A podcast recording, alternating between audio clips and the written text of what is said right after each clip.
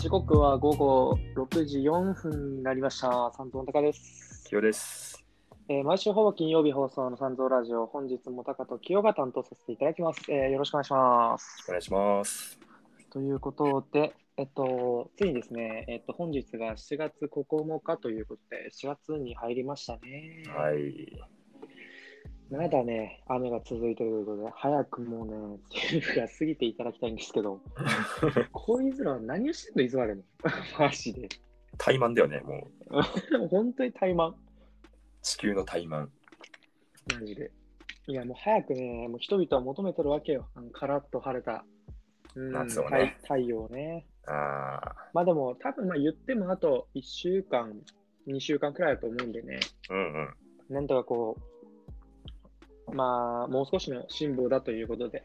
そうね。まあ、気づいた頃には飽きてるでしょ。もう、そうそう。で、ね、オリンピックも来ますしね。うーん、ああ、そうだね。そうそうよ。だからもうちょっとそれを楽しみにね、なんとか乗り切りたいところなんですけども、うん。えっと、実はですね、あの、発表がありまして、発表というか、えー嬉しいことが、えーはい今週ありましてですねほう、えっと、無事にこの、えっと、あ無事にというか、えっとうん5月からかな放送を始めたのかな、俺ら。うんうんこの2人で放送してる三条ラジオ、はいうんえっと、5月から放送を始めたんですけど、はいえっと、無事にあのなん、なんて言えばいいんだろう、えー累計の、えーうん再生回数の方がですね、100回を超えました。うん。おお。おお、これですよ。もうありがとうございます、本当。すごい。これはね、めちゃくちゃ嬉し い。ついに100回の大台に乗りましたよ。ああ、そんなに、ね、ひあのだって、俺らの、何毎回に2時間くらいやってんのかなまあそうだね、大体。 ?2 時間かける、その、100回分のね、うん、時間をみんなからもらってる。すごいことだよね。そうだよ、もう。皆さんからはね、あの時間をいただいて何も与えてないという。時間だけもらってね。 そうです。ただただ皆さんの2時間を奪ってるだけのこのラジオですけども。 そうなんです。無事100回を超えましてですね、もうめちゃくちゃ本当に嬉しいです。ありがとうございます。あありがとうございますと、なんか申し訳ございませんの、その2つ入り乱ってる。 の気持ちが。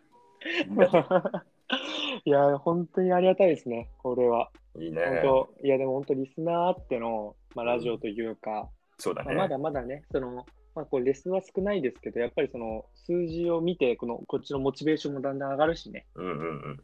うん、本当にありがたいです。なあのりがとでうごね、ざいます。これからもぜひ、あの、まあね、24時間のうちの2時間をちょっと無駄にしていただくことになるとは思うんですけども、まはあ、い。ぜひちょっと温かい目でね、見守っていただきたいなというふうに思います。そうですね。よろしくお願いします。ってな感じなんですけど、えー、と今週はどんな1週間でした、今週、今週ね、うんうんうん。はいあの、まあもう季節も梅雨なんだけど、はいなんはかもうその季節だけじゃなくて、なんかい。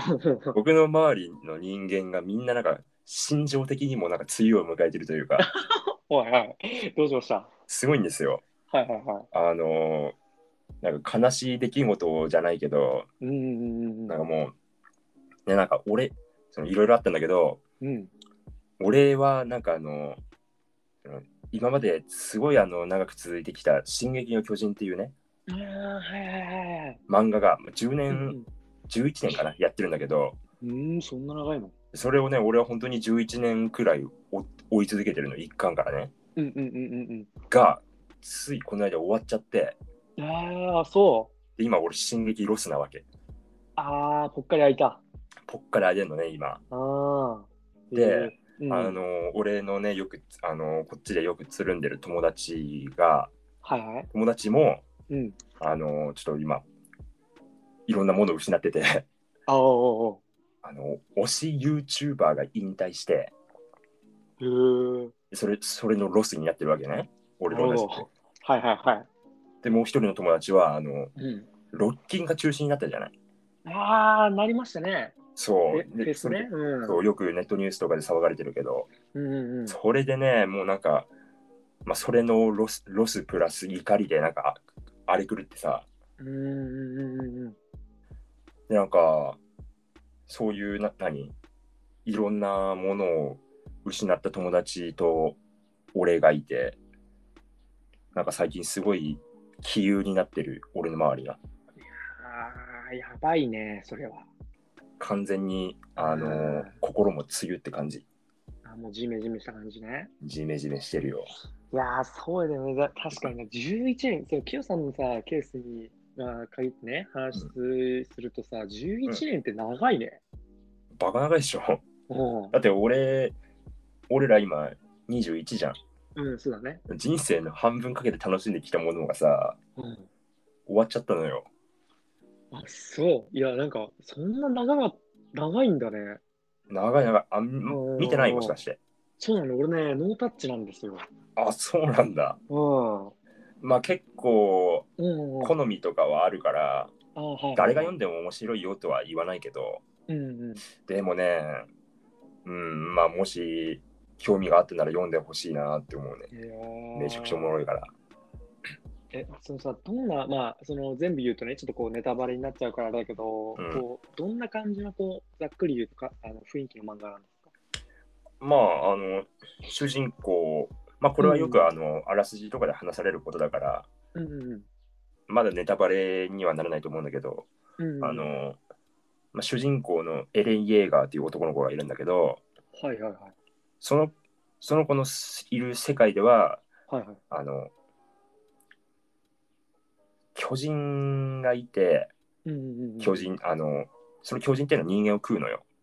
ほ人間を食う巨人がいいてううんでそのエレンっていう男の子が住んでる、まあ、町というのかなうんうんうん町は三重の壁に守られててその壁によって、あのその巨人が入ってこれない、まあ、安全なあの人間の生活をね送れるところがあってそこでエレンは生まれ育ってるんだけど、ほうはいはいまあ、そこで、あのーまあ100年間守りを築いた壁が突然現れた超大型巨人によってぶち壊されてほうでそやばいのでしょエレンイェ、そう、やばい、エレン君のお母さんがそのし攻撃によって死んじゃったのよ。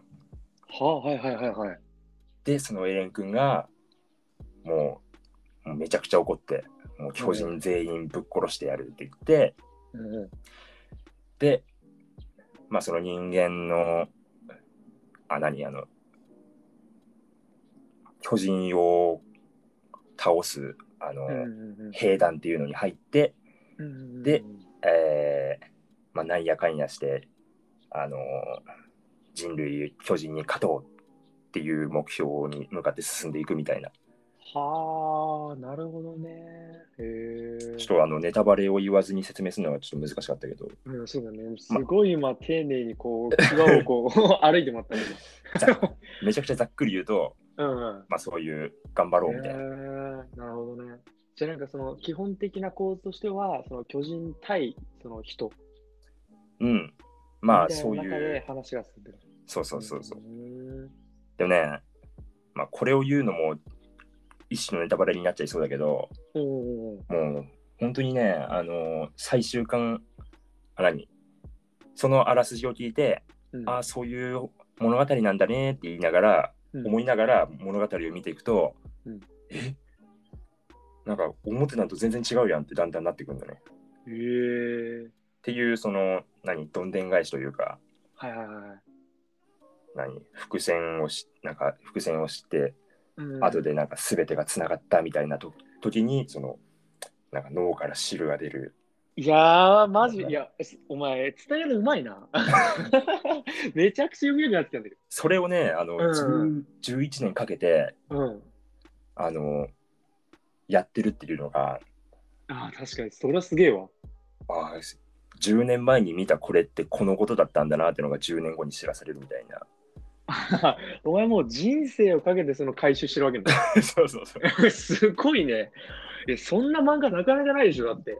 そうだからもう結構ね、いやあのー読み応えありそうだね。そう、まあ、読むの結構時間かかると思うけどね、ああ、うんうもし暇あったらね、あの見てほしい。俺全巻持ってるから貸してやるから。ん。 じゃあもうちょっと夏帰省した時にあの、どこ走る ちょっとね、いや、そう、面白そう。確かに。にさ、いるよね。あの、同級生にもそう何人かいるの、やっぱり。刺激おもろいわ、みたいな人。うん。あ、そういう人たちはそれを言ってたわけね。そう、やっぱそれを言ってんのよ。はあ、なるほどね。うえなんかちょっとさ、その、ねこれあんまりグロい系とか得意じゃないからさ、あ、そうなんだ。そうそうそう、なんかちょっとこう、なんか、なんかほら、なんとなくこう、パッパってこう、イラストとかさ、こううん目にする機会、今まであったんだけど、うん。なんかちょっと怖い系かなと思って、ちょっとこう、なんなんていうのこうう、ん、食わず嫌いというかね、ああそうそうそう、読まず嫌いしてた部分があったんだけど、でもなまあん確かにね。ね、うんうんちょっとグロいところはあるけど。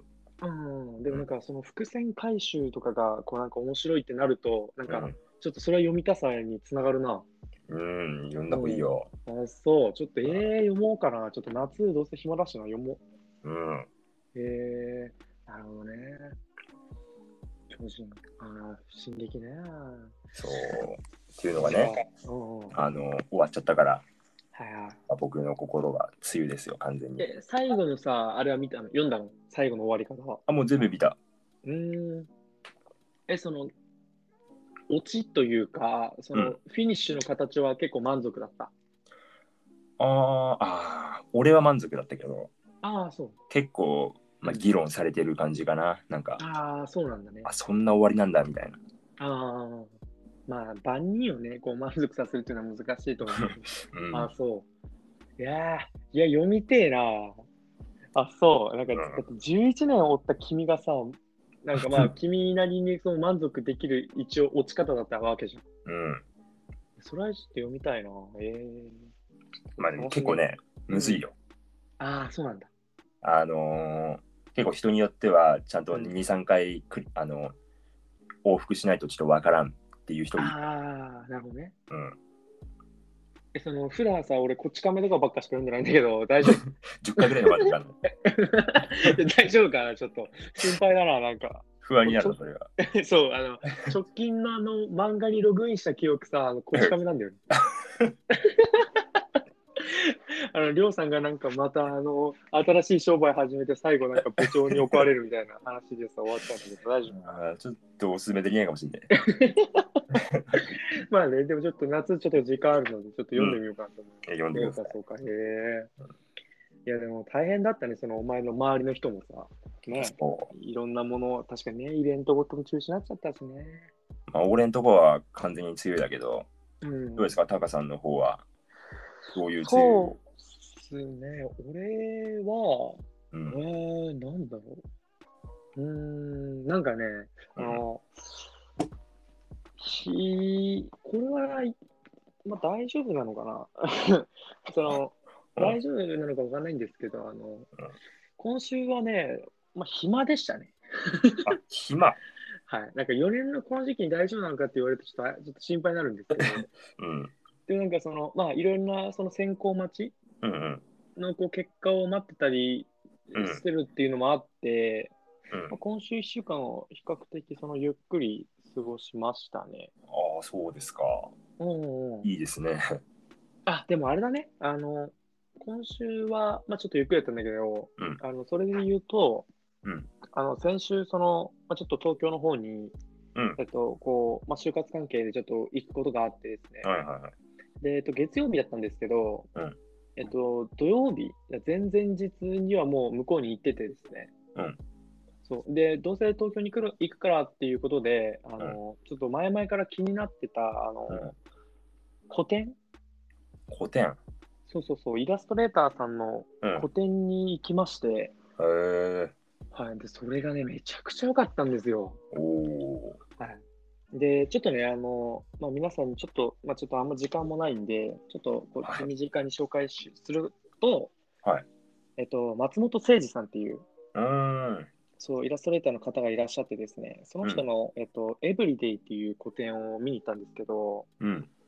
まあ、これ、あの、もともとなんか、インスタかツイッター、どっちだったっけな、なんかどっちかでちょっとこの、まあ、そういう個展をやるよみたいのを、6月とかうんあたりに情報仕入れてて、へでえ、全然、それまでは全然知らなかったね、その人存在。うん。だけど、それに載ってる、なんか、この人はこういう絵描いてますよっていう、一枚の絵を見て、うん。なんか、え、めちゃくちゃ素敵だなって思って、へこえれ。はもう絶対見に行きたいって思って、でうんも、1ヶ月前ぐらいから、まあ、予定開けてて、うん。で、その個展を始まる最初の日うんは、えっと、もう実際に松本誠二さんがその会場にいるの。おう。そうそうそう。で、そう、挨拶したりしてさ、うん。そうちょっとこう、ちょっとこう、なんていうの、えーこう軽いご挨拶っていうか、したんだけど、ういやー、よかったですね、なんか。へうんえ。うんうん、で、もうグッズとかも買っちゃってさ。 まあなんかかわかわいい絵だよね。そうなの、そうなの。なんかそうそうそう。シンプルなデザインというか。そうそうそう。で、なんか、その、ネズミのキャラクターが、うんうん。えっと、えっと、メインというか、この今回の個展はね、うん。そうそう、メインなんですけど、うんと、なんかね、その、なんて言うんだろう、こうネズミのキャラクター、アンディって言うんだけど、うん。なんかその、なんだろうな、その、なんか、こう、特徴的な何かっていうよりは、その抽象的なえキャラクターをこう何人も何人も集めてたりするのようそのん。絵の中にはね、そう、うんえー10匹の例えばネズミうんのアンディが、えー一つのチーズを見つめてるこうイラストとかもあるんだけど、うんでもなんかやっぱりねその目の例えばなんかこう目がこう2個さ並んでるじゃない。うんでその白目の中にその黒い点でそのどこを向いてるかっていうのをこう表現すると思うんだけど、うんそのなんか点のそのつける位置によってさなんか表情がこうあ全然違かったりするわけようーん。そうそうそう、だからなんか、それだけでその表情を表現したりするのも、あやっぱ絵うまい人ってすげえんだなって思ったりとへか、えちょっと雑な、ちょっとコナミ感なんですけど、 そうそう、そういうのにちょっと感心したりしてですね、すごいあのおーいい経験しましたね。なるほどね。うん、なんで、ちょっと、ちょっとデザインにね、もしちょっとこう、最近興味あるなとか、うん。ちょっと松本誠治どんな絵描くのやって気になる方は、ちょっとぜひググってみてくださああい。うん、うん、なるほどね。すごいいい経験でした、ね。まあ、そんな感じですかね、俺は。意外と面白そうなそうそうそう、うん、すごい良かっ時た。間を、ううん、んうんうん。過ごしてますね。 まあ、そうね。だから、ちょっと今週は頑張って、あの、将来に向けてのちょっと活動をちょっと。そそっちの方でちょっと充実させます。そうね。そうです。面 白そうだからね。まあてな感じで、えっと、そろそろじゃあ、トークテーマいきますか。そうですね。行きましょうか。いきましょうか。じゃあ、えっと、今週のトークテーマを発表します。はい。お願いします。えー今週のトークテーマは、えー私に影響を与えたもので、打線を組んでみたです。よっこれね、あのーまあ、ちょっとその、経緯を話すと、はいえっと、まあ、自分あの、結構お笑いも好きで、うんまあ、今回その打線の中にも出てくるんですけど、そうんのお笑いが好きで、特に霜降り明星が好きなんですよ。はい。で、それの、で、彼らが霜降りチューブっていう YouTube をやってて、うんまあ、その YouTube の中で、えーやってたんだよね、この企画。うーん。そうそうそう。で、なんか、その人のさ、その過去のこう、まあ成り立ちとかさ、経験してきたものっていうのは結構この、色濃く出るというか、はそうそうそう。だから、なんか、こう、お互いになんかあら新たな一面を知るっていうのにもなるし、あ。なるほど。はそうそう、なんか面白いかなと思って、今回選ばせていただきました。あえー面白発い表どうしましょうか。こう、じゃあ、えー、打順1番目、えー、〇〇って言ってこう説明して、こうお互いにこう 1, 1番目、1番目、2番目、2番目って感じで説明していく。ああ、なるほど。いいよ。うん。じゃあ、それでいこうか。 OK。で、ちなみにうんなん。か、俺もちょっとこれ考えてくるまでさ、うん。あの、このだ打線、野球全然知らないからさ、うんうん。打線の概念が分かんなかったんだけどさ、うんうん。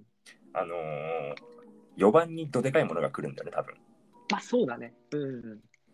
ちょっと一応この概念の説明してもらっていいああ、うんとね、ちょっと待ってね。うん。えっ、と、打順はですね、何何何番まであるのかとかさ。ああ、オッケーオッケー。えっ、と、ちょっと少々お待ちください。はいはい。えやっっぱと、ね、野球なので、えっと、うん9番までかな。 9番まで。はい、9番まで、えっと、選びましてですね、はいはい。まあまあ、なんか、下位打線、 その、えーえー7、8、9とか下に行くにつれてあんまり影響はないんですけど、うん、うん。まあ解説なのは、まあ、1からそうね、えー4、5とかあたりかな。うーん。うん。で、まうあん、まあ、1、まあ、1、2とかも、まあ、その、一応、その、本物の野球はいろいろ意味あるんですよ。例えば、その1番は必ず、こう、塁にえーだ出れるようなやつとか。はいはい。で、4番は、例えば、ホームランバッターをこう据えるとかね。あそうそう、いろいろ意味あるんですけど、まあまあまあ、3、4、5あたりに、その自分の人生に色濃くこう影響を与えたもの、ーうんうん。まあ、2、3、4あたりでもいいし、そうはいはいそこの4番に近づくにつれて、こうだんだん色濃くなってうんいくっていう、まあ、えー順番でこうんう配置してもらうっていうイメージですかね。なるほどね。うん、っ OK、OK。ていう感じで選びましょうか。で、1から9番までと。そうですね。 OK。じゃあ、どうしますじゃあ、俺からいきますか。あ、じゃあ、お願いしますよ。はい、えっと、1番、はい。お笑い。これなんですよ。 広いこれなんね。ですよ。お笑いまがあちょっと広いんですけど、はいまあなんだろう、まあちょっとお笑いの中にも、まあ、うんいろいろその好きな、なんていうの、芸人とかもいるんだけど、うん。でもなんかここで言うお笑いは、うんまあちょっとよりちょっとこう講義的な意味というか、うん。そうそう、意味でちょっと選ばせていただいて、うん。まあなんかね、その選んだ理由っていうのも、うんやっぱりその、なんか、なんだろうな、その心の、その、こう人生いろんなこう、浮き沈みがあったと思うんだけど、うん。こう沈みの部分とかで結構その心の拠り所になるうんタイミングっていうのがやっぱすごい多かったの、はいうん、でなんかすごいなんか例えばなんだろうな学校で失敗したとかさ、うんこう部活で失敗したなんて時にこう家帰ってお笑い番組こうやって見ててなんかもう腹がかえるくらい笑って、うん。あなんで俺あんなちっぽけなことで悩んでたんだろうみたいなねああ。そうそうそうことを感じたりとかうん。もうすることも結構多くてですね、うん。そう心の拠り所になる部分があったりとか、うん。 まあ、あとはそのこれあのいつの放送だったかな先週か、えっと、先々週くらいの放送でも言ったんですけど、はいあのそのなんていうのもう俺はそのお笑いでモテたいみたいな、 ははい話したじゃないですか。いはいはい。っていう話にもあるように、そのなんか人との付き合い方の部分、その付き合い方っていうのはもちろんその、えーうんなんだろうな、彼女を作りたいとか、そういう意味も込めてね、その友達付き合いとかっていう意味も含めて、うん。そうそう、人との付き合い方の部分で、なんかこう、物事に話し方とか、あそうそうなんかお笑い芸人の例えばエピソードトークとかってすごい面白かったりするじゃん。あ。うん。うん、そういうなんか、えートークの話し方とかも、やっぱすごいなんか勉強したね、一時期 YouTube 見て。へえ。うん、だからね、お笑いは結構ね、自分に大きな影響を与えてるなっていう。だからそう、なんかお笑い芸人っていうよりは、お笑い全体ああ。かなっていう、まあ、意味で、ちょっとここは広くなっちゃったんだけど。まあね、それねで YouTube 見て自分にね、なんかいろいろ、何その動画で吸収しした経験があるなら、それはね、うんうんうんうん十分影響を受けたって言えるでしょうね。そうなんだよねお笑いで。で、今の多分、この俺の話し方も、うんもしかしたらちょっとこう、あの霜降り、えー、明星も今、えーオールナイトニッポンっていうラジオやってるんだけど、うん俺そっちもめちゃくちゃ聞いててさ、ほうそれもかなりちょっと影響を受けてる部分あるかもしれない。あ そうなんだ。 そうそうそうそうそう、へー番組構成とかもね。ああ、だからぜひあの興味ある方はあの見たりね、聞いたりしてみてくださなるほどね。い。はい、で、きょうちゃんのじゃあ1番お願いします。僕の一番。はい。えー僕が、えー、一番に選んだ、はい。えー何ですか、影響を受けたものはい。はですね、えー音楽グループの Fear and Losing in Las Vegas というグループ。おー、来ましたね。ね来ましたね、ラスベガス。これちょっと、あんまり聞いたことない人、うんうんうんね、結構多いと思うんだけど、うんうんうんあの、まあ、日本のあのロックバンドですね。はいはいはい。ロックバンドの中でも、あのーそのスクリームっていう、あのーうんうんうん何もうなんか、なんて言うんだろう、うわーみたいな、まあ、いわゆるデ。スボイス、はいはいはい。あのーをを使う人がそのグループにいるね、バンドなんだけど、はいはい。あのーまあ、そのスクリームだけじゃなくて、その曲俺は曲作ってる人のその作曲センスというセンスというか、音選びが好きで、うーめちゃくちゃ聴いてるのよ。だから歌詞とかあんまり 重要視してないんだけど、はいはいはい。初めて聴いた時にちょっとね、感動を受けまして、へーうわ、めっちゃいい音じゃん、めっちゃかっこいいやんってなって、うんうんうん。そこからなんか自分の音楽好きの、音楽好きな自分に気づいて、うんうんうんありとあらゆる音楽をね、このラスベガスをはじめとして、いろんなものをね、聴き始めたっていう、きっかけになったのがね、ラスベガス。あーいいね。あんまり。ね、あのうー、ん。バラードはあんまり聞かないけど、うん。まあ、ありとあらゆるロック、えーロックとか、あと、ゴスペルとか、うん。あと、まあ、あの、歌う人はいないけど、オーケストラとか、うん。あの本当にありとあらゆるものをね、あの YouTube でもう聞きまくったのよ。うん。で、歌詞とか必要ないから、俺の中ではあんまり重要視してないから、うん。あはいの、もうこれ洋楽もめちゃくちゃ楽しめるわけよ。はい、なるほど。そう。で、なんなら洋楽とかじゃなくても、あの、ただのピアノの音でもいいし、うんうんうんギターソロだけでもいいし、あ、こんな音でこういう、うーこのエモーショナルな音を、音楽を作れるんだなっていう、そういう楽しみ方をね、この、何、楽しみ方のきっかけになったのが、ラスベガスの音楽っていうのへでー影響を受けたね。うん結構バンドだけどうん、バンドだけどっていうか、なんていうんだろうな、その、えーなんだろうな、こう、激しめな、なんかこう、曲調のイメージうんうんうん。がある中で、その中での、そのメロディーのなんか、綺麗さみたいなところに惹かれたってこうーん、まあまあそういうところも評価できるけど、と。うんうん。んまあなんだろうね。なんて言うんだろうね。まあ、あまり綺麗さとかはそんなに、まあももちろん、あの、何、ゴスペルとかオーケストラとか、ああの、綺麗な音楽は綺麗な音楽でもいいんだけど、うんでもロックはロックで、なんかすげえ泥臭いような、うん。もう場が激しいようなね、音楽は、それはそれでいいのよ。うん。だからまあベガスはどっちかというとそのめちゃくちゃ激しい方の音楽だからうんうんうん。なるほど。ベガスの楽しみ方はそういう感じかなるほどね。な。うんえ、それ、いつぐらいなのその、聴き始めた。ああ小6かな。小 6? うん おおえそれはまた、なんでな、なんでさ、どこでその行き着いたわけなんかなかなかさ、うんあの、なんか、なんなんて言うんだろうな、え、わかんないけど、その、うんなんか、所定でさ、その選ぶとしてはさ、うんなかなかこうマニアックなところだとは思うの。そうそうそうそああう。え、それはどういうあれだったのきっかけだったの YouTube ではいはいはい。あの、まあ、結構もともとそのロックバンドが好きでさあ、はいはいはい。あの結構あの、まあ、さっきも言ったけど歌詞とか俺あまり関係ないからうん。洋楽とかも聴きまくってたわけよ。うーんであの有名なとこだとパンテラとかほキスとかローリングストーンズとかね、ううんうんうんうん。なんかそういうのをあのたまに聞いてたのよ。何言ってかわかんないけどかっこいいわって感じでね。うんうん。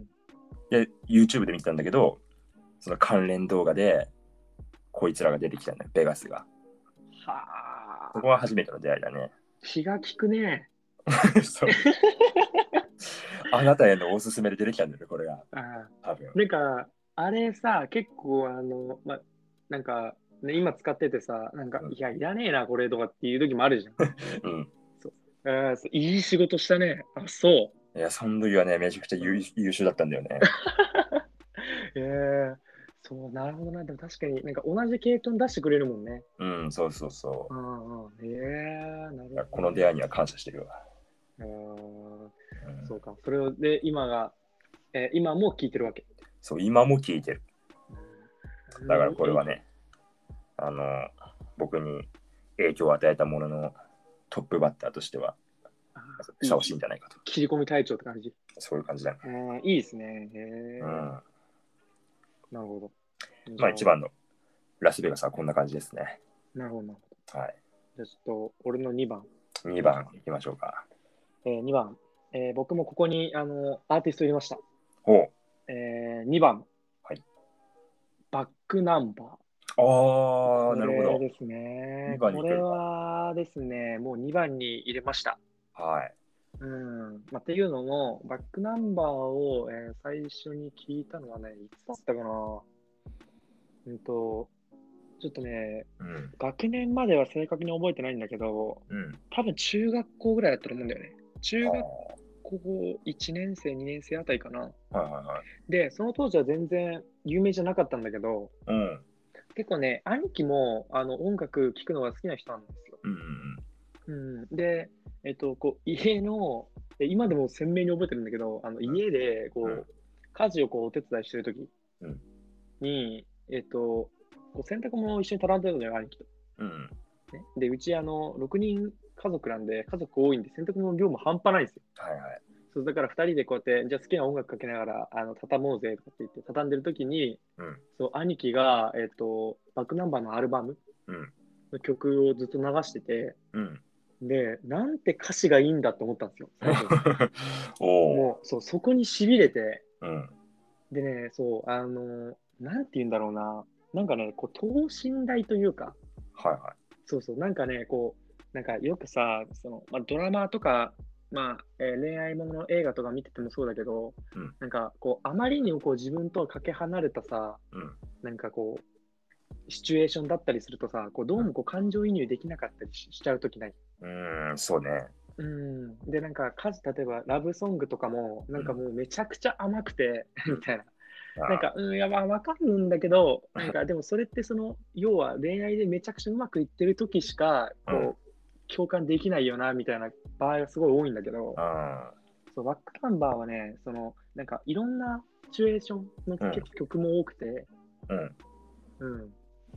例えば、えーなんだろうな、えー恋愛、えーに、おえー恋愛で言うと、例えば、えー付き合う前の、あうの、んうんえー付き合う前の、えーお互いまだ何も知らない状態からちょっとじゃあ連絡取り始めようかぐらいの時期のうん例えば、をこうイメージした恋愛の歌だったりとかうんうんうんあとはそのお互いも、えー好きっていうの分かってるんだけどこううんなかなかいい、あその付き合ってくださいまで言い出せずにいるあの、うんなんかこうむずかゆい関係の時うんうんの、えー歌もあったりとか忙しいね そうそうそう。例えば、あとはもう付き合ってて、だけうどん最近はちょっとうまくいってないな、みたいな。ちょっとこあうー倦怠期かな、みたいな時期の歌もあったりとか、おおあとはもう別れたけど、まうだあの人のことを忘れられない、みたいな時期の歌もあったりとか、あそうそう結構ね、細かいんです よ。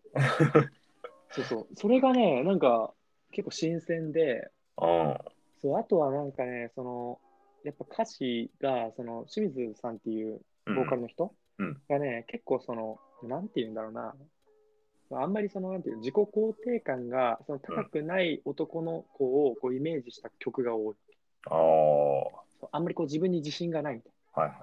そうでもこんな、なんか、例えばこんな僕だけど、なんか、果たしてあの子と付き合えるだろうかみたいなこう目線だったりするわけ。ちょっとこうなる弱々しいというか。はいはいそうそう、なんかそこら辺の感じも、なんかこう、自信たっぷりな、なんか感じじゃなかったからさ、うそうーん学生ね、そうそう、あの、あそうそう、学生時代は。そう、はいはだかいらね、余計にその、その時の自分に刺さったというか、あなるほどそう、なんかね、やっぱ恋愛観に、ね、すごい影響を与えた歌が多いですね。ああじ恋愛観に影響を受けるんだ影響を受けたんだ、うんバックナンバーかならんはか、例えばなんだけど、うんうーん、なんだろうな、なんか、えっ、と、君の恋人になったっていう歌があるんですよ。はい。そう、その歌の中では、なんか、じゃあ例えば、もし、もしも君がね、うん道に迷い泣き出す時があったら、うんなんか普通のな歌だったら、なんか僕が慰めてあげるよみたいな感じじゃん。うんね、これが通常のラブソングだと思うんだけど、うんうん清水さんはこれを、じゃあ地図と毛布と水筒を持ってくから一緒に迷おうぜって表現できんのよ。ほうここのね、ちょっと微妙なんだけど、ここの違いが、その刺さり方が全然違うんだよ。その当時の俺には。そうそうそう。なんか、なんかなんだろうな、その泣きや泣き止ましてあげるよじゃなくて、うんなんかこう泣き止んでるんだって俺も隣で泣くわ、みたいな。あーへそこがね、すごい好きなんですよね。その、うん、考え方というか、価え値観というか。そうん、まあそこがすごい、その当時の自分にはね、刺さりましたね。うまあなんかちょっとなんつうの独特ではあるねなんかうんうんうんうん。普通なんにかあん、うんうん。ね、道に迷ってる子がいたなら、ね、車で迎えに行くとか、そういうことしか思い浮かば ない。 そうね、いや、わかるわかる、本当に。俺も多分ね、そう書いちゃうんだよね、もしあれだった らね。あのねそうそう、作曲する側だったら。うん。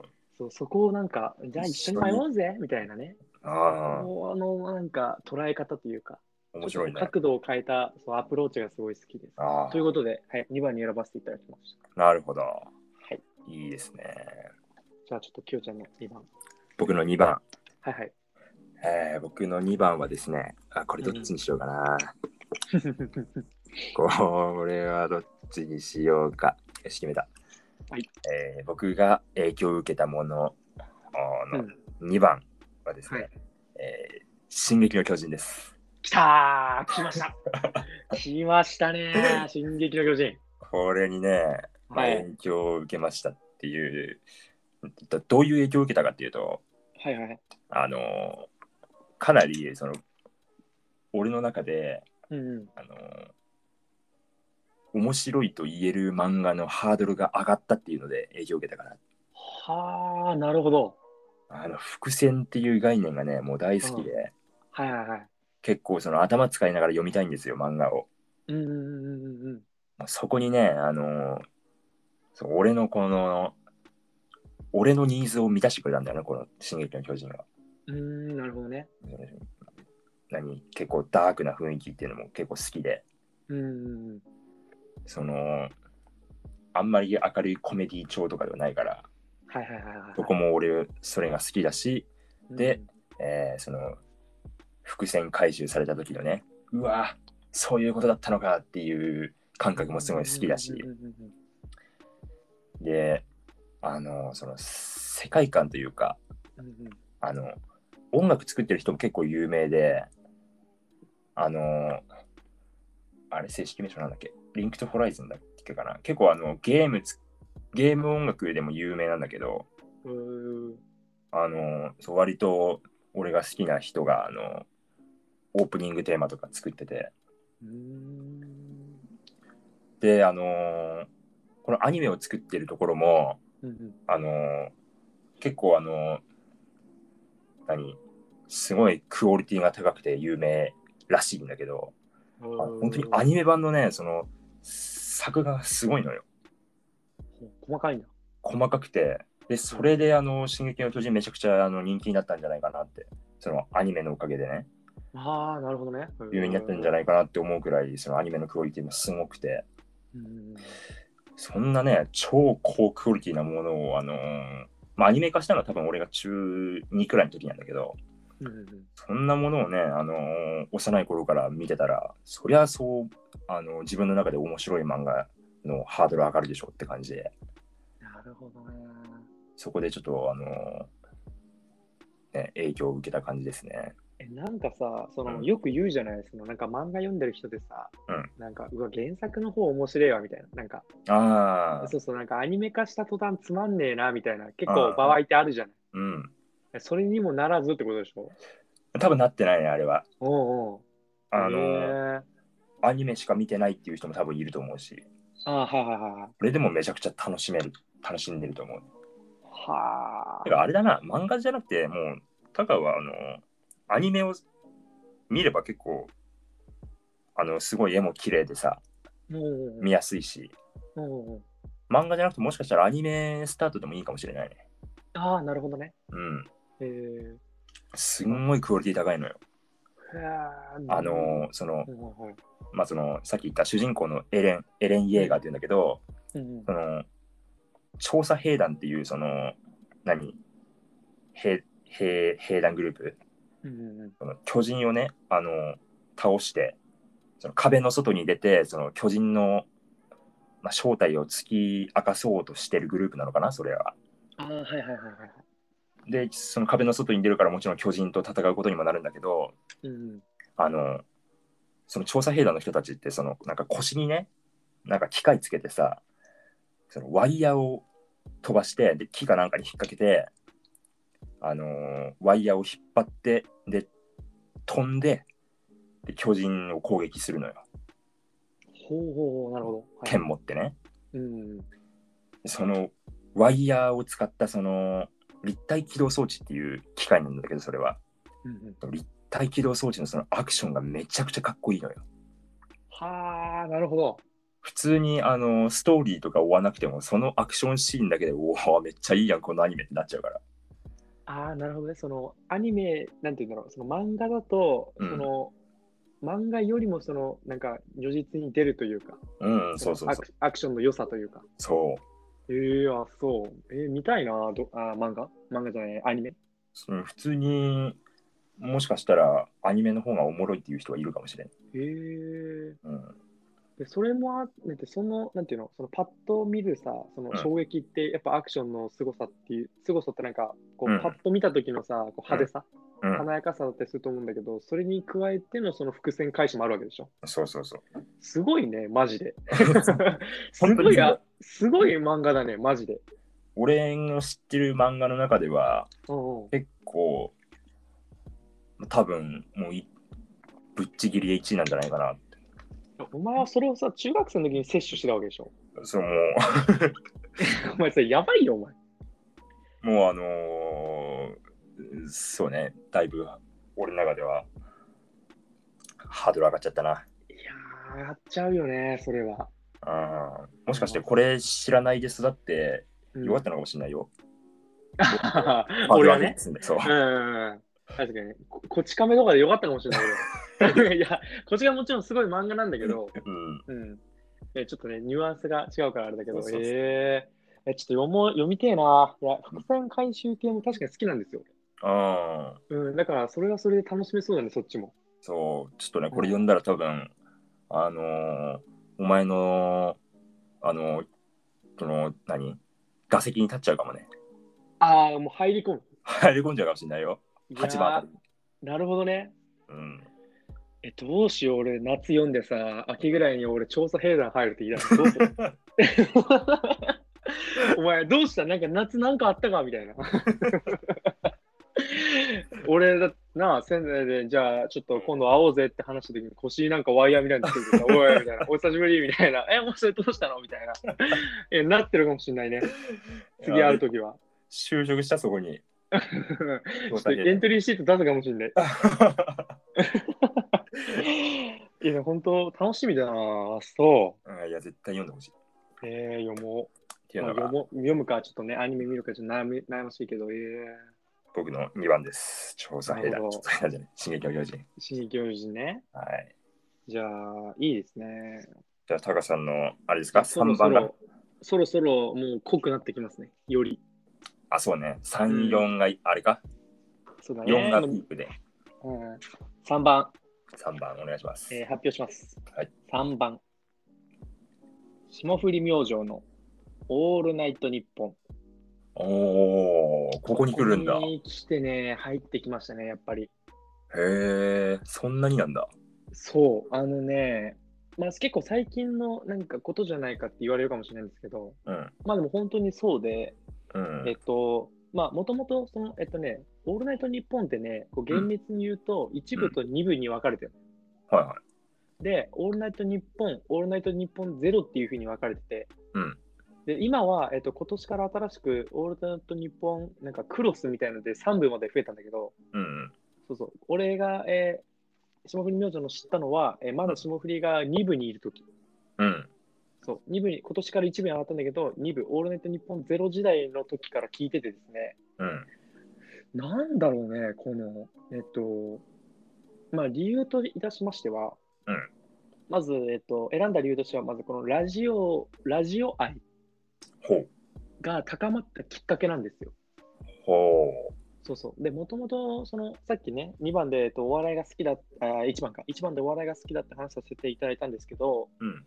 その、霜降り明星がもともと好きで、で、どうやら霜降りがラジオやってるらしいぞっていう入りから聞き始めた。うーん。そうそうそう。でね、やっぱ芸人さんのラジオだからすげえ面白いのよ。あ、そうなんだ。うん、すごい面白い。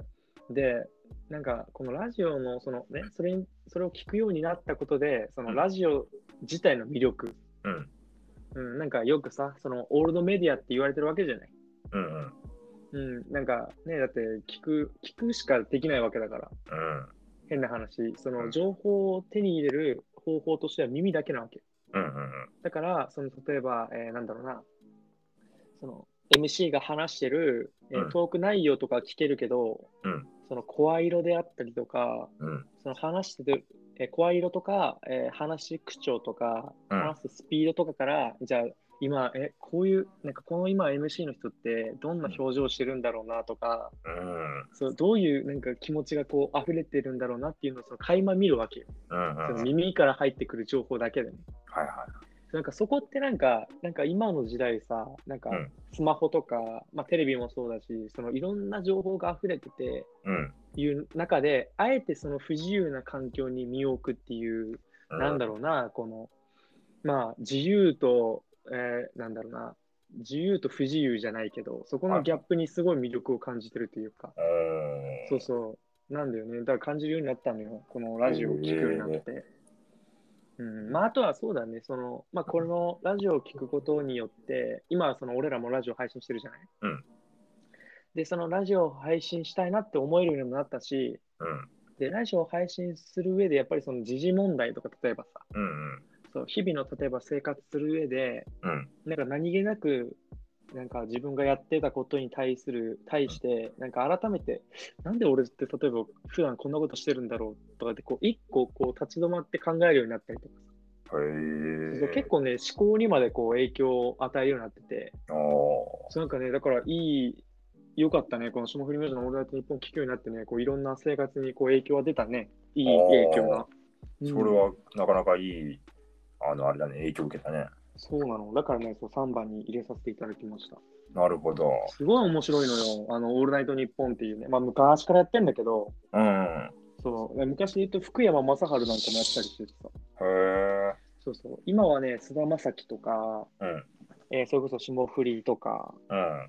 あと、まあ、アーティストで言うと、クリーピーナッツとかもそうだし、うん。やってるし、うん、すごい面白いんでね、あのぜひ聞いてほしいですね。ああ、そうん、う。あ、聞いでてスみたマ。ホでも聞けるのよ、これが。あ、そうなんだ。そうそう、あの、ポッドキャストっていうアプリあるんだけど、うんそれ入れてもらって、それでこう番組検索のところからね、霜降り明星のオールナイトニッポンなんかはあるんで、うーん。そうそこに。無料で上がってるんで、まあ、ちょっとあの、なんていうの、その、すぐ入ってくるわけじゃないんだけど、うん。まあその番組が更新される頻度はちょっと遅いけど、まあでも、あの無料で聞けるんで、へそうそう。で、あの端末にダウンロードもできるから、オフラインでも聞けるし、え。ああ、そうなんだ。そうそう、すごいおすすめです、マジで。なるほど。今ね、ラジオの魅力にあの、うん、気づいちゃいましこれた。とがきいっうかこけとだで、はい、3番に入れさせていただきました。なるほど。はいはい。ということで、どうぞどうぞ。じゃあ僕の3番いいですか。はい。えー、これ3番もね、悩むとこなんだけどね、えーこれにしようかな。えー僕の、えー影響を受けたものの、えー影響を受けたもの、3番、うん。えーくねくね です。はい。 くはい。ねくねです。くねくねはい。何ですか、くねくねって。くねくね、ご存知ない。なんだか、ななんですか、くねくねって。くねくねはですね、はい。あの都市伝説ですね。都市伝説っていうのかな。うんうん。まあ、あの怖い話ですよ。ああ、でも俺、聞いたことないかも。あ、ないんだ。あなんだろう。はあなんだろうどんなのどんなのこれ、なんていうんだろうな、ネネタバレというか、いいのかな、うん話しちゃって。うんままああ、まあ、まあいいんじゃない簡単簡単に話すんだけうど、んうん。まあ、あのー、2人の男の子がいましたと。はいはで、い2。人の男の子があの田舎の実家に帰りました。はいはで、いきなり田舎の実家に帰って山で遊んでました。い。うん山で遊んでたら、あのー山の高いところからあの田んぼの景色を見るんだけど、うんうん。うん。なんかすげえ遠くの方で、なんか白いものが田んぼの真ん中で白い細長いものがなんかくねくね曲がって動いてるのが見えたんですよ、その2人のはいはいはいはいはい。なんだろう、なんかすげえくねくね動いてんなって。うんうん。で、なんか人にしてはちょっとありえない動き方をしてるように見えるのよ。うん、はいはい。すんごいありえないからくねくねくねくねって曲がって、ね、はいはいはいはい。動いてるのが見えて、でちょっとお兄ちゃんが俺、あ双眼鏡取ってくるわって。はいはいはで双眼鏡取ってきて、うん兄がその双眼鏡でそのくねくねしたもの、まあ、くねくねを見たんですよ。い。はいはいはい。そしたら兄がその双眼鏡をボトって落として、うんでなんかすげえ冷や汗かいて、うんで弟が「えお兄ちゃんどうしたのあれは何だったの?」って言うと、うんお兄ちゃんが「いやあれは見ない方がいい」って言って怖っ、うん。もうダメだ、家に戻ろうって言って。うん。で、お兄ちゃんがなんかもう、さっさと家に帰っちゃったわけよ。もう気になるよね。何何何って怖っ、うんえ、あの白いくねくね、何なのって思って、そう弟が双眼鏡を拾って、うん。覗き込もうとしたら、うんその家から、あの、その、実家のおじいちゃんかな、おじいちゃんがめっちゃ走ってきて、うん。なんか、おい、あれを見たのかって言って、いや、うん今見ようとしたところっつったら、バカ者はあれは絶対に見てはいけないとかって言って、なんか双眼鏡を取り上げられて。で、あの、弟が家帰ったら、なんか家族がみんなそのお兄ちゃんを取り囲んで泣いてんのめっちゃ。うん。で、そのお兄ちゃんが、なんかすごいありえない動きをして、すげえくねくねした動きをしてたんだって。へえ。えーめっちゃ怖ってなって。怖いね。なんなんその話。で家族にでおお兄ちゃんどうなるのって言ったら、うんなんかお兄ちゃんはなんか置いていくしかないとかって言って、うんじゃあおにあどうなったんだっけかなまたなんか田んぼとかに置いたのかなああ、じゃあ、その田んぼで動いてたのも誰かのっていうことなんだ。なのかなでもはうんなんかそういうめちゃくちゃざっくりだけどそういう話だったのねあ。なんでそれ俺をそんな知ってんのこれ俺確か姉に聞かされたのかなおこれ聞いたら多分小2か小3ぐらいだったのよ俺前、めちゃくちゃ怖くないその話。トラウマになるよ ね。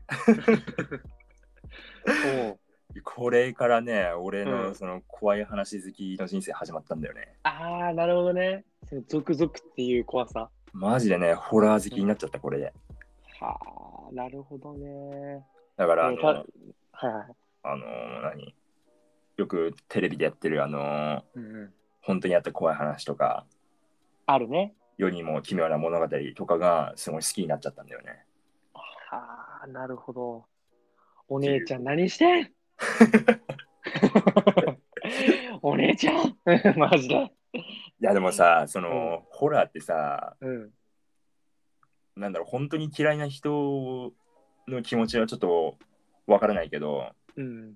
え、結構友達といたらさ、めちゃくちゃ盛り上がんないいや、あの、わかるわかる。わかります。え、結構嫌いな方俺はね、うん。うーん、俺なんか得意じゃないのよ。ああ。 嫌いというか、得意じゃないんだけど、結局見ちゃう人。だ から、まあ、どっちかって言ったら、まあ、あなたにちょっと近いけど、あそうそう、あの、そうね。だからこう、ホラー映画とかもちょっとやっぱ結局見ちゃう人だ。ーまあ、ちなみに俺好きとは言いながら、うん あの怖すぎてあの夜不安になる時はある。 あ、じゃあ一緒だね、もしかしたらそうそうそう。だ から多分一番あのホラーを楽し楽しめる人なんだよね。ああ、なるほどね。そいや、まあ確か、まあ、わかる、わからんこともない。なんかその、なんか怖いもの見たさってさ、やっぱ人間愛で出ちゃうよね、どうしてう。も。そういや、わかるな。っていうのでね、くねくねが3番目に入るね。ああ、なるほど。そはの多分、その話を聞いた時期っていうのもでかいんだろうな。 い そう。はいだって、小2でしょ。小児いや、だって俺、今聞いても怖えもん。怖いでしょ、これ。普通にうん。第4だよ。何よ第4でも怖えよ、マジで。あ、そう。へ そうえあのね、都市伝説とかね、確かにあったね。っていうのでね、うんまあその俺が初めてそれに触れた時期もあって、うん影響を受けたものの3番目、くねくね。 3万くねくねっておもろ いな。マジで。へえそうなんだ。なるほど。じゃあ、4番いきます4番いっちゃいましょうか、今。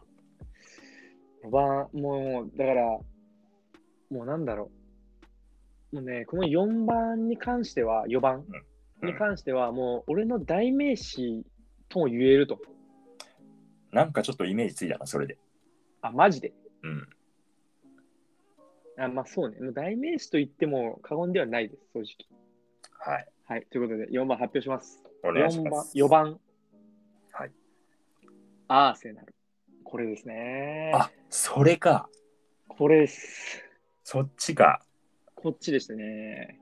ほなんえちなみに何だと思ったあ、ちょっとね、これ出るかもしれないから今言わあーあ、オッケーオッケない。うん、ー。えー、4番はね、アーセナルなんですよ。ああ、そうなんだ。そうなんです。えっと、ちょっと、もしかしたら、こう、はアーセナルみたいな、ちょっと思う方もいると思うんで、まあ、あの、説明しますと、アーセナルっていうのは、あの、イギリスですね。うんイギリスの、あの、イングランドっていう国の、うんえっと、プレミアリーグっていうえサッカーリーグがあるんですけど、うん。そのリーグに所属してるサッカーチームでして、うん。で、本拠地がロンドンなんですよ。はい。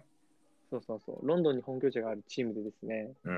まあ、これも、まあ、そうね、兄貴の影響ですね、これも。うーん。うん、兄貴ももともとサッカーが好きで、 うん。で、このアーセナルっていうサッカーチームを応援してたんですよ。うんで、やっぱ週末になると、そのサッカーの試合、えっと、夜1時とかなんですよね。 そうそう、あの、まあ、時差があるので、うん。そう現地の、えー夜の7時とかは日本の1時とかなの2時とか、そうだから日本夜の夜中の1時2時とかにあのこそこそリビングに俺の兄貴で行って、うん。うん、よく応援してましたね小中高と、えー、うんい小や学ー校なんだ。そうそう小6とかかな小、へーいや5とかかな、うんそう見てましたねあアあー。セナル、まあ、何がいいかっていうと、うん。なんか攻撃的なんですよ。うんちょっとそうマニアックなこと言うとサッカーが結構攻撃的でうん。そのもうイケイケガンガンみたいなうん。そうで例えばなんかなんだろう1対0で勝つよりも5対4で勝つ方がサッカー楽しくねみたいなサッカーをするわ けそうそうですごいややっぱ点入った方おもろいじゃんうん そこの痛快さというかああ。そうにちょっとね惚れた部分もあってですねああ、なるほど。そう小さい時、えー小さい、えー幼い心ながら、ううんん。あおもろいそね。こにその魅了されてうん。ですげえ攻撃も綺麗なんだよね、うーん。そう細かいパスがこういっぱいつながってさうん。でサッカーって11人の、えースポーツだから、うんこう結構1人の例えば攻撃の失敗で、なかなかこう点までいかなかったりすることもあるうん。そんななんかこう1点が遠いスポーツなんだけどうん。そのこう11人まあないしキーパー抜いて10人がこう全員が絡んでどんどん点が入るサッカーってめっちゃおもろいじゃんうん。そうなんか10人が1つの生き物のように動くわけよこう試はい合中。はそのなんか整備された感じとかね、いはいはい。あなんかすごいこうちっちゃい、これながら、ちっちゃいきも、えーなんだ、楽器のね、うん。うん。ながらに思ったわけですよ。へそうそえうでそこに魅了されまして、今でももう応援してますね、だから。ああ。で、あの これよくないんだけど、はいあのまあ、土日に基本試合があって、うんでその試合の結果次第で、その1週間のテンションが決まっちゃうぐらいもう好き なの。 ああ。そだからんまなに。 だからもう負けた、えー例えば日曜日とかの夜に試合あって、うん。で、負けた次の日の月曜日一限のあの大学の講義とか地獄だった、ね。もう終わり。 もう頭入ってきません。申し訳ないけ ど。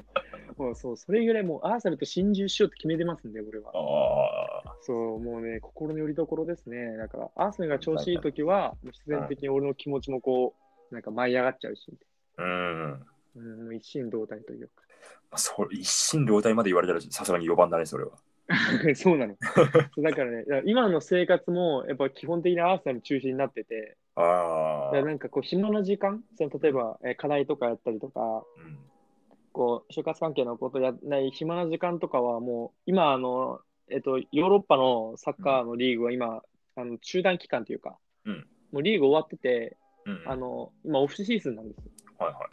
でオフシーズンっていうのはこう選手のこう移籍とかがこう結構起こったりするの。うん。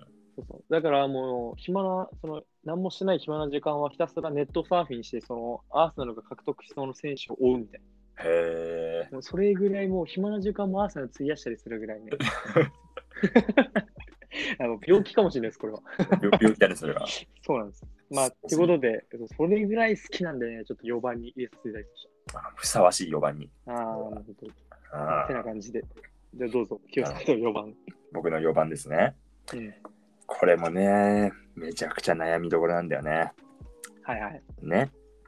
じゃあ4番発表します。はいお願いしますえー僕の、えー人生に影響を与えたもの、4番。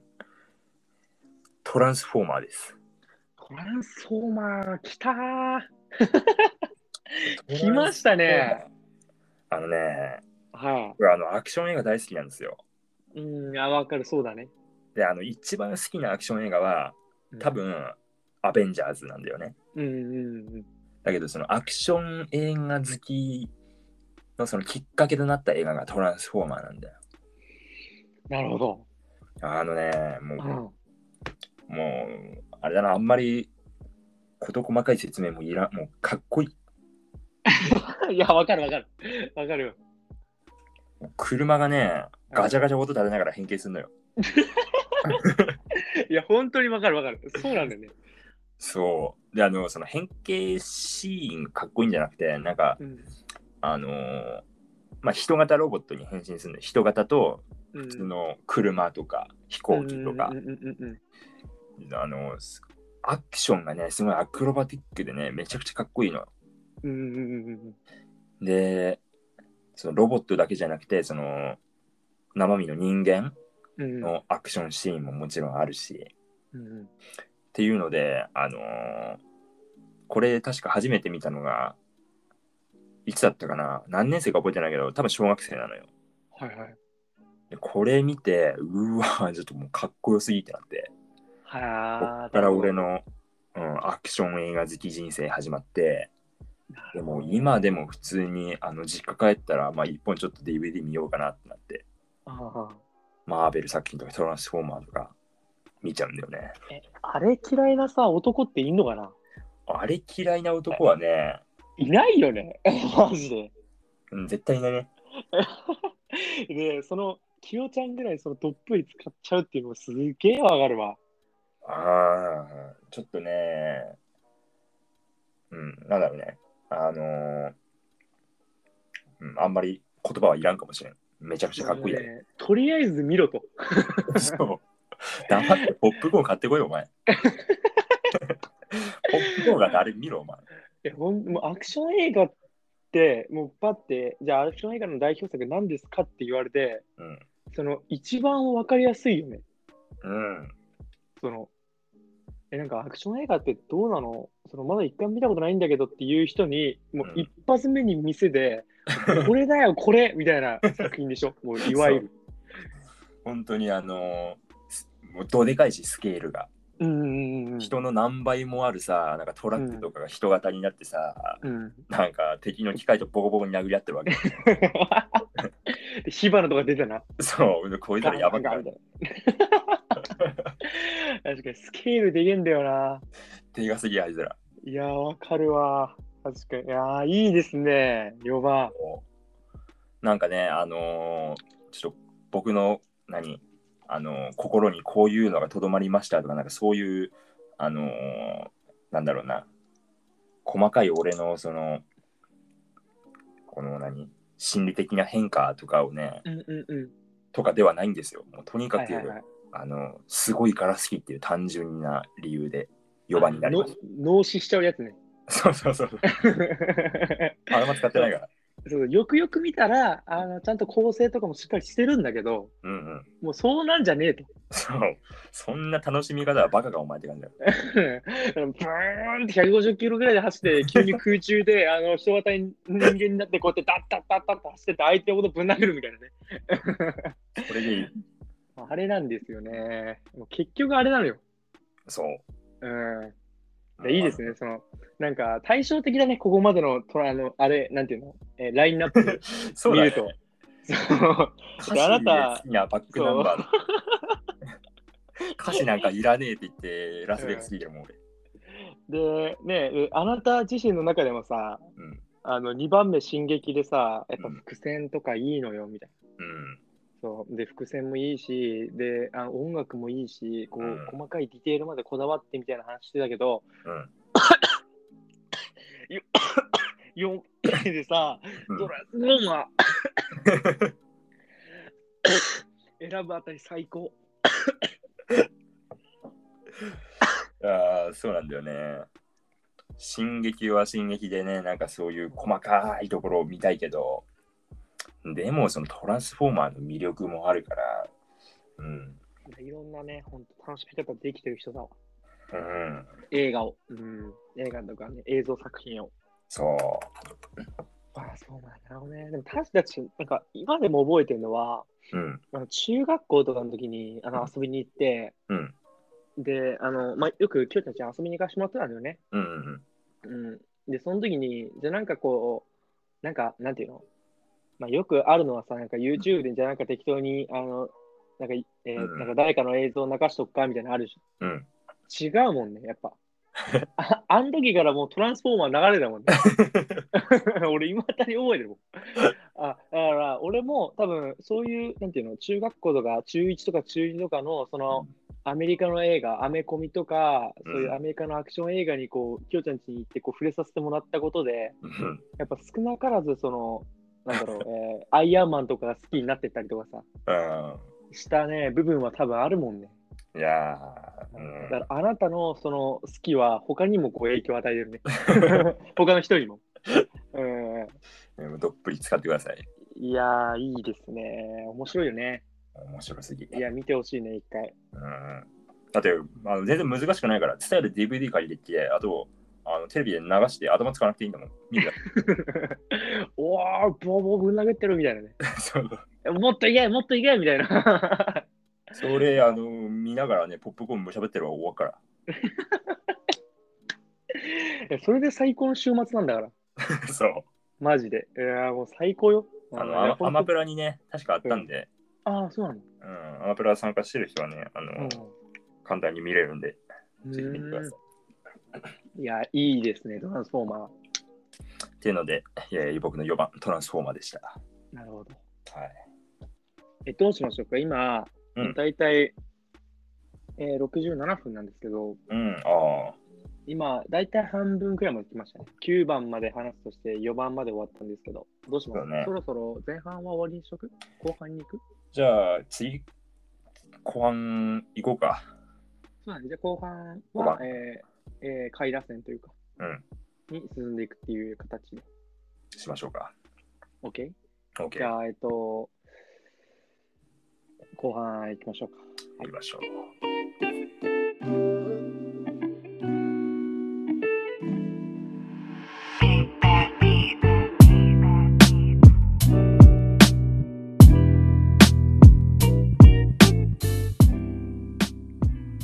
えー、三蔵高です、ひよです。えー引き続きよろしくお願いいたします。ということで、あーすえー後半に移っていきたいと思うんですけども、はい。えっと、今週は、えっと、私に影響を与えたもので、脱線を組んでみたというトークテーマで話しましたね。はい。はい、ということで、えっと、後半、えーえ5番からですかね、 5番から。の、えー打線に移っていきたいなと思うんですけども、はい。えっと、じゃあ自分の5番、いいですか、発表。はい。ぜひよろしくお願いします。えー私の、え5番目はですね、はい。えートゥルーマンショーです。あー。これはね、五番なんだ好きなんですよね、5番なんですよう。ん。うん。あの、えっと、まあ、映画なんですけど、うんえっと、ジム・キャリーかな、あれは。が、えっと、主演の映画で、うん。えっと、これね、なんて説明すればいいのかな。うんとまあ、主人公がそのジム・キャリーで、うんえっと、ジム・キャリーは、えっと、自分の人生だと思って、うんこう日々生活してるんですけど、うんそれは本当はもう、えっと、仕組まれた、えー生活なわけよ。うんうんうんうん。っていうのも、えっと、生まれた時からずっと、えーカメラを回されてて24時間365日。うん。そうで、えっとそのジム・キャリーの一生を、えっとドキュメンタリードラマとして日々、うんえー世界中に放送されてる環境の中で、えっとジム・キャリーはだけどその普通の人生だと思い込んで生きてるわけ。うんうん。そうそうである日ジム・キャリーが異変に気づいてあうんこれは陰謀だってことに気づいてうん。でそのえっとその、えーなんだろうな、えー撮影してる会社うん。とこう、えー戦っていくみたいなまあ話なんだけど、うんうんうん。これの映画はね、えっと、まあ、昔の放送でも、あの、なんか小さい時から、その、俺んちはさ、映画を見る環境にあったってこともあって、うん。ほんとね、小学校とかじゃなかったかな、小6とか中1とかの時に、その、たまたま家帰って、こう、テレビつけたらや、あの始まって、あ、じゃあこれなんか面白そうだな見ようかなと思って、こうやってダーって見てたら、うんあのね、人生観がマジでガラッと変わったのよ。これ見たら結構、ね、変わるところはありそうだからね。ね、あのね、なんていうのその、えーなんて言えばいいんだろうな。なんかね、その、自分が、えーまあ、えー当たり前だと思ってるものうん。に対して、その疑問を持つようになったというか。うーん。でうん。もさ、この、うんうんこのさ、テレビマンションみたいなさ、うんうん。ことってさ、なんか、割と、この映画見なくても、ちょっとさ、自分で考えたことななかったうん、いや、わかるわかる。あるあるある。あんのよ、あんのよ。あるよね、なんか。うんうん。自分なんだろうこなんかさその証明できないじゃないその自分以外の人間がさうんあななんつうの自分の人生が仕組まれたものじゃないっていうことを証明できないからさうんうんうん、そうなのよね。わかるわかそういる。うのもありえるよねみたいなそうういんう、うんうんうん、でね、その、まあこの番組の、その、なんていうの、設定もすごいリアルでさ、うんなんか、うん、まあ、相当、今、きよちゃんが言ってくれたようにさ、うんその、自分、なんか、俺は例えば今、きよちゃんとこうやって話してるけど、うんその、自分の以外が全員エキストラっていう可能性うんが、もしかしたらあるかもよっていう、まあ、100%ないとは言い切れないよねっていうこの可能性を見せてくれた映画っていうか、うんそうそうそこがねすごい新鮮だったのよ。うん、でねなんかそうねだからなんか、まあ、全てに疑いを持てってことを言いたいわけじゃないんだけどうんその物事に対してさまざまな角度からこううんこう考えようかなって思えるようにきっかけになった映画というかあいやすげえ面白かったなと思って。ーあそうそれをさ小6とか中1とかいう多感な時期に見たの よ。 多分ねこれも多分あのあなたが小2の時にちょっとこう怖い話受けてそれがねこーう、うん後世にまでなんかこう影響を与えたって言ってたけどうんそれと全く一緒でさ もうそんな刺激的なもの見せられたらさやっぱ残っちゃうわけ よ。いやだからねそう下手したら都市伝説より怖いもんねそう、疑ったもんね、校長とか。お前担任の先生とかね。お前、本当にお前、俺の担任かみたいな。お前、エキストラちゃうんかみたいなね。あ本当に良くないですけど。いや、本当ね、面白い映画だよね、これね。うんおもろフいルマンション。えなんか見てほしいな、マジで。で、まあ、ちょっと、まあ、あらすじ言っちゃうと、うんその、ジム・キャリーが恋しちゃうんだよね。ほそう、あの、エキストラの人と。ううんで、本当はそれは台本にはないわけようん台本にはちゃんともうめちゃくちゃ、えー綺麗な、えー女優さんがもうセットされてて、でその人をそのジム・キャリーが恋落ちるようにその台本とかも描かれてて、うんでこう周りの役者とかも仕込むわけよちゃんと仕組、うんえー仕向けるわけ、うんうん、だけどジム・キャリーは全然その女優さんには目向き、えーえー見向きもせずうんそうあのまあなんていうの、えー村人 A 村人 B 村人 C みたいなうんもう全然あの下のえー役者さんと恋に落ちてしまうっていうところからこうだんだん歯車がずれていくんだよねそのへえ台本のああそうなんだそうそうそうそこもね面白いのよ本当に見てほしへい、えマジでねあのこれ見て1週間はあの通行人とか疑うよお前本当に知らない人だろうなみたいなそう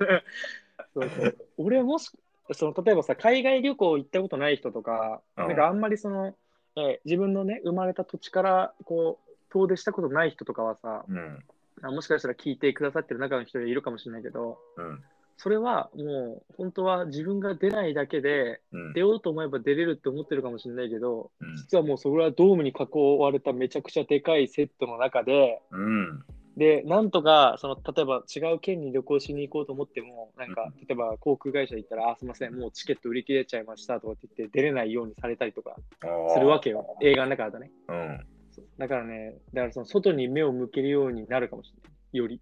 なるほどねそうそう。っていう面白さもね、こうあったりしてね、こうやっぱいろんな影響を受けたので、はい、えっ、と、5番に選ばせていただきました。うわ見てみてえわいやー、もう超面白いんで、ぜひぜあひ。では じゃあ、すい5番ません、今日さんの5番。はい僕の5番ですね、えーじゃあ僕の5番発表しますはいこれちょっと趣変わってくるなはいはい。えー私の、えーなんだ、打順5番、はいはい。子供チャレンジです。子供チャレンジおまあ、ちょっとこれも広いくくりになっちゃうな。あの、子供チャレンジの、 うん。あのーこれ、た初めて見たのが多分、本当に幼稚園の一番年は少いはいはの時ぐらいに見たんだけど、い。うんうん。すんごい俺もうめちゃくちゃ衝撃を受けた事実を知ったんですよ。はいはいはいはいはい。あの植物が生き物だっていうことを知った時にマジでびっくりしてはあ、なるほど。ねあんな水に生えてさ動きもしねえでさ、なんか生えてるわけじゃんうん、わかるよ。石みたいな感じだと思ってるわけだ。そうあれを置物だと思ってたの俺はうんうんうん。だけどなんかねあの子供チャレンジのコラショ君が言うには 懐かしい。 うん、わかるよ。あいつね生きてるらしいんだよなんかあいつ生きてんの嘘でしょと思ってあいつ呼吸してるもしかして。そうそう言い始めんの おう でも俺それ初めて見てさ、バカこげっつって庭の木積んできてさ、おう。はったりかますないよそと。うん。う、動きもしねえし、ああ。で、なんかビビらせようとしてもこいつひるむわけでもねえし、うんうん、そうね。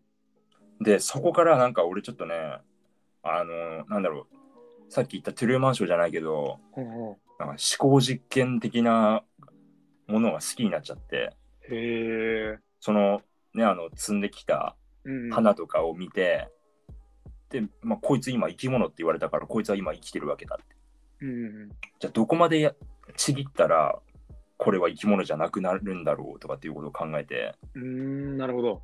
なんか葉っぱをちょっとちぎったりしてみてはあ。こいつは今物なのか生き物なのかっていうことを考えたりうんうんうんで俺自身は人間だからさ生き物なわけじゃん。うんうんうん。でなんかこの腕も俺の一部だけどうん腕を切り離したらこの腕っていうのは多分さ腐ってさなくなっちゃうでしょうんうん。でもこの腕の方がもしかしたら腕の方に俺の意識いっちゃうかもしれないよねみたいなことをなんか考えついたりしてさへえ、おもろお 前。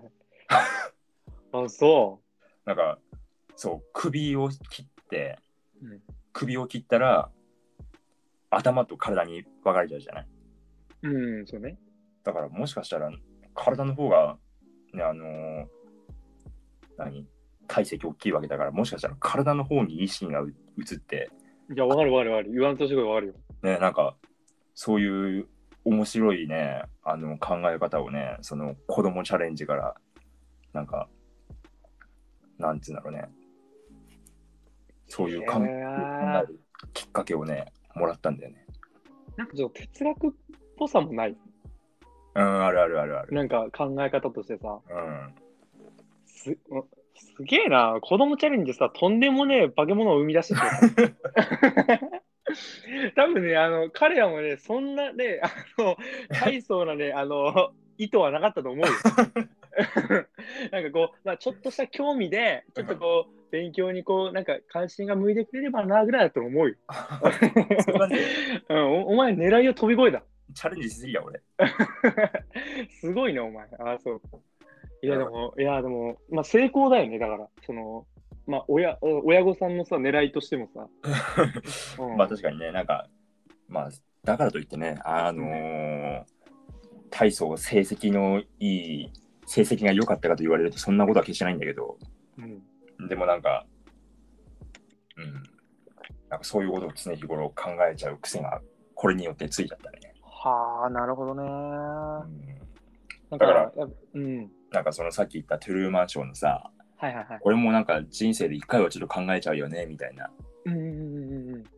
あのそういうなんか面白い考え方もはいはいはい。こっから生まれたやつだね。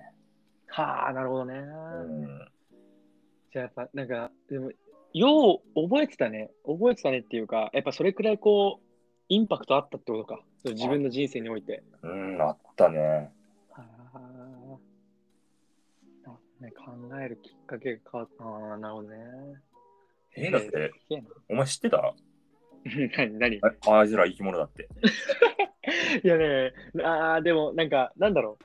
なんか、多分その、なんていうの、知識として、うん。しっかりその学問的な意味で、その、あ、こいつらはその植物って言うんだなっていうふうに、まあ、勉強した、なんか記憶はあるけど、うん。俺でもその、思い出せないもんな。なんか、その、ああ。そう、その、なんか、なんとなくでもいいから、そのうん、石と、じゃあ植物何違うんだろうみたいなとうか。ん。うん。でその、それをそのちゃんと区別するようになったきっかけとか思い出せないもんな。あそう。やっぱそれぐらい、こう、センセーショナルだったの。そうね。はでかすぎたね。子供チャレンジね。子供チャレンジ、いいよ。いいね。でも、なんか、まあ、なんていうの。多分自分がこれから大人になっていくじゃうんん。。で、親になる上でさ、うん。その子供たちにこうなんか学び学問へのこの導入でさどうやって関心を向けさせるかって結構大変だったりすると思うんだけどさなんか、ま あ、ここまでねそのきよちゃんほどうん。その資料深くなれななれるかは分かんないけどうん。でもなんかその導入としてっていうかきっかけとしてはさかなりやっぱいいねそう考えると。もうね。うん。あーへえじゃあちょっと子供にやってもらおうややらせてみてもいいかも子供ちゃんに。子供に教えてあげてください。うんへえ植物生きてるよ。いやいいですね5番子供チャレンジ。 5番でした。なるほど。でここからはですね、あのーはっきり言うと薄い です。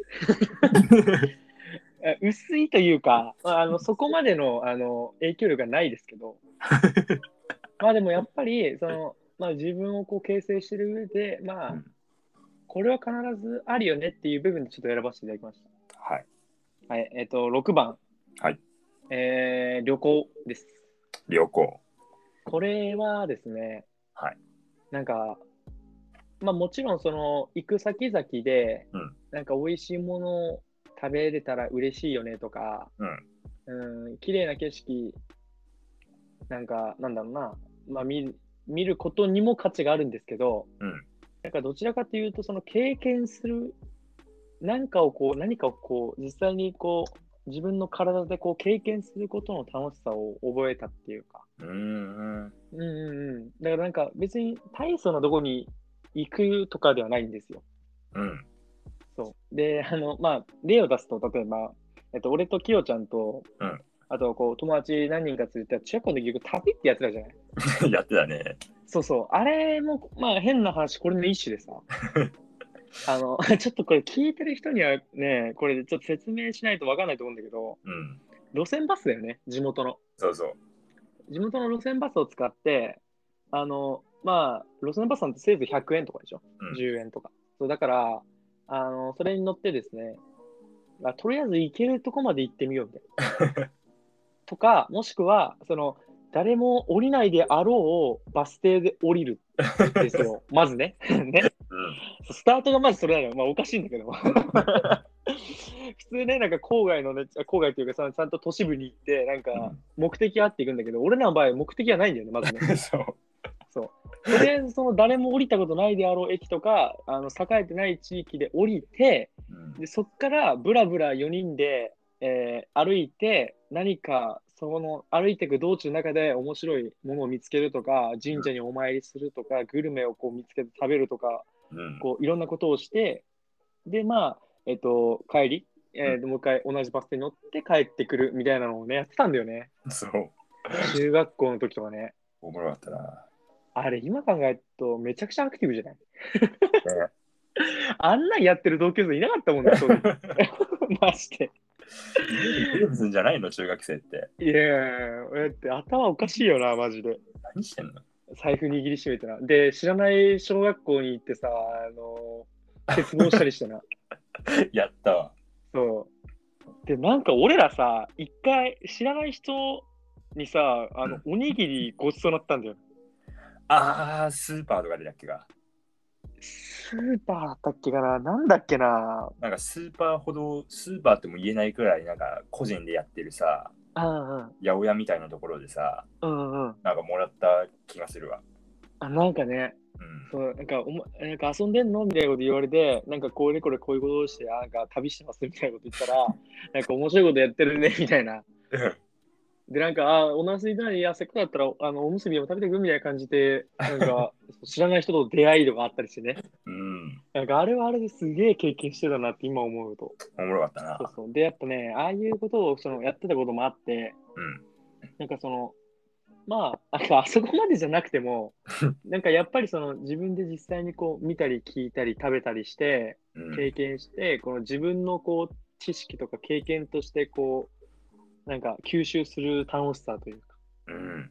うん、をね、あーやっぱこう、そこに面白さを感じるようになったのは、やっぱ少なからずあるなと思って、ちょっと選ぶ選びました。なるほど。旅行っていうほどの大層なものでもないんだ けど、 そう。まあその旅にこう出かけるというか旅行はちょっと名前負けしてるわ。 そうだね。まあ、てな感じですね、6番は。 6番。うん、うん。じゃあ、僕の6番。はい。いきますね。えー、僕の、えー、ラジオの6番。うん。寄生獣です。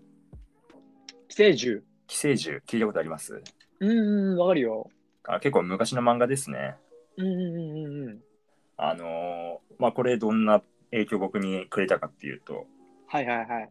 まあなんかあのー今でこそ結構ありがちな話の展開なのかなほうほうほ話の展開っていうか、ありがちなそのメッセージなんだけど、う。うん。まあなんか人間結構この地球でいろいろ好き勝手やってますけど人間の尺度ではなくその地球に存在する生き物からするとうん、人間めっちゃ地球地球汚すしうん。お前らお前らめちゃくちゃやっとるやんみたいなメッセージを含んだまあ漫画なんですよねうん、なるほどね。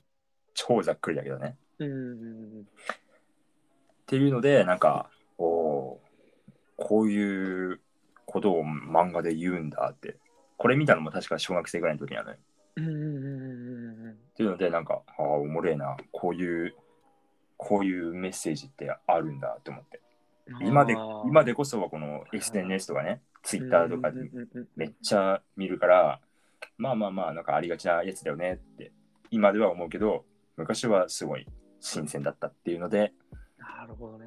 うんなんかあのこれいつだったかな2015くらいにアニメでなんかす寄生獣がねアニメ化されて結構綺麗な絵でねうん。あすげえ古い漫画だからさこれあ、そうなんだ。そう俺らが生まれる前とかにあったのかなへえ。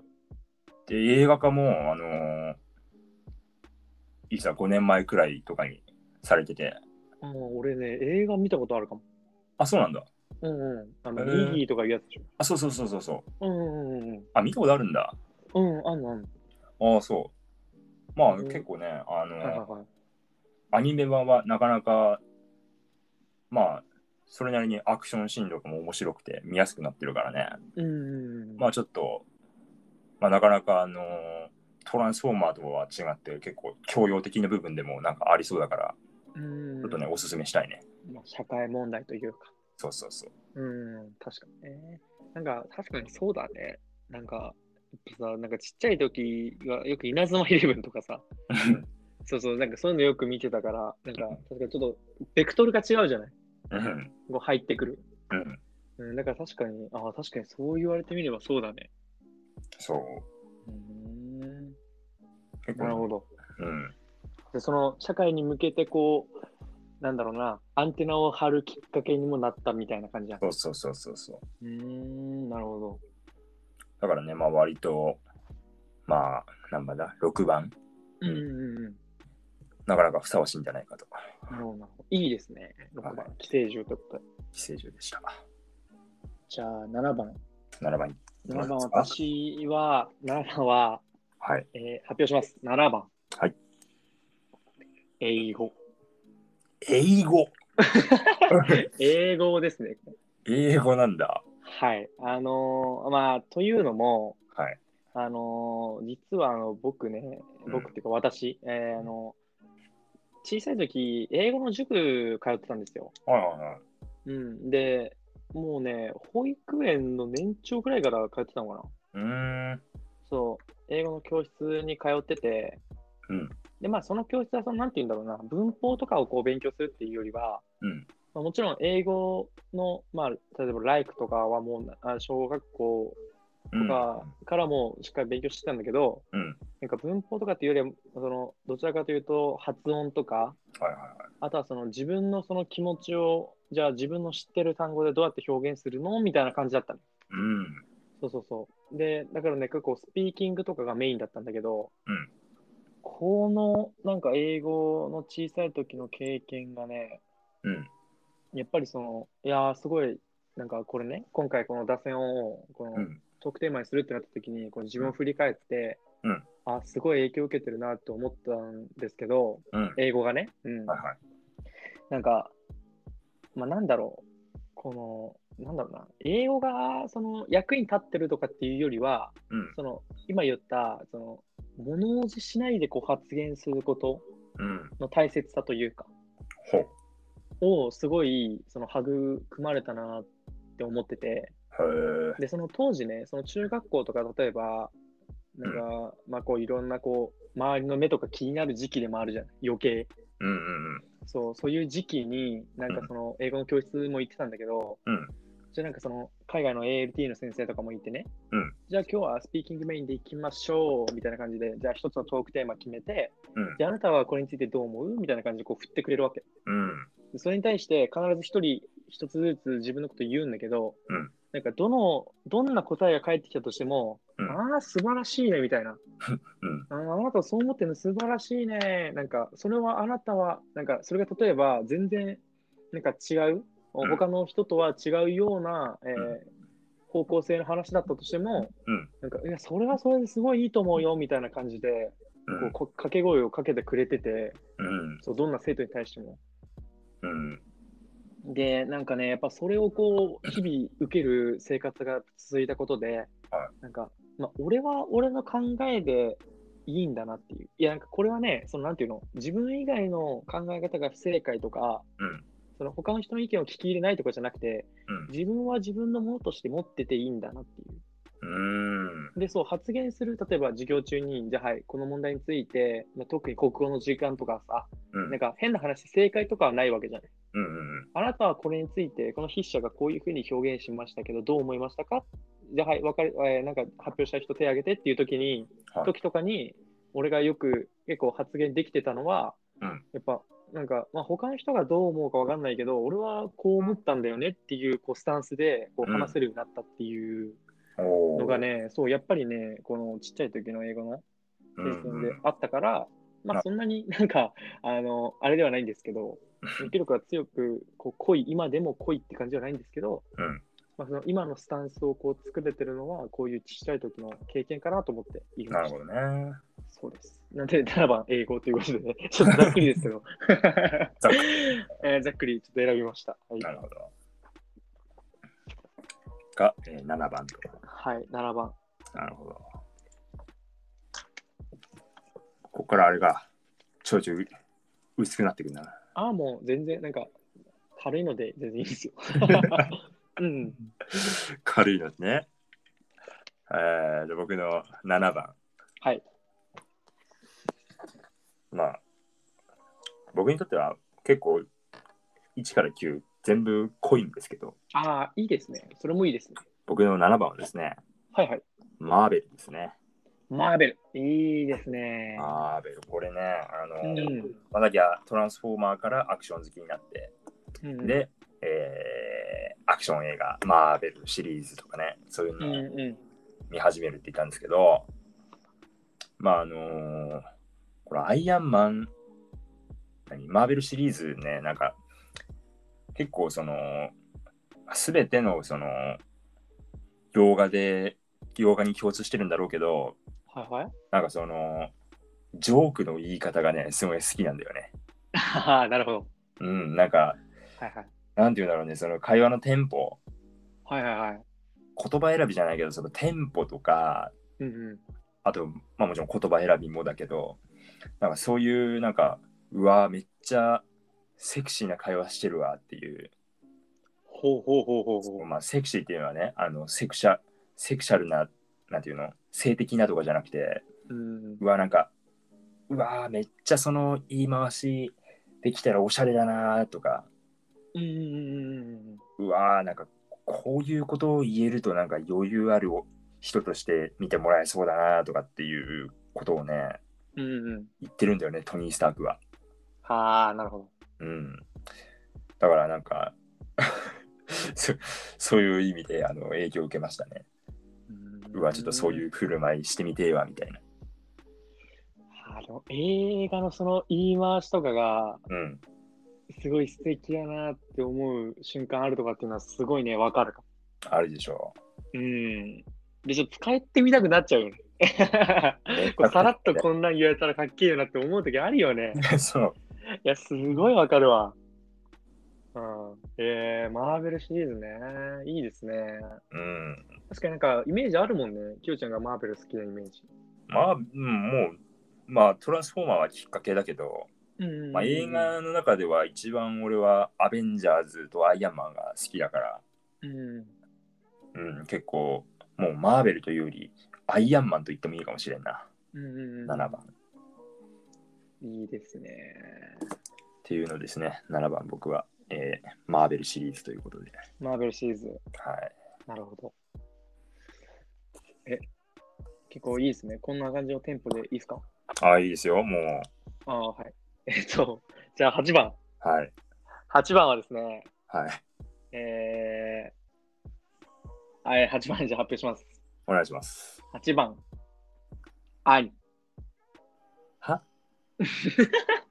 ?8 番、兄です。兄兄です。兄貴です。あ兄貴ね。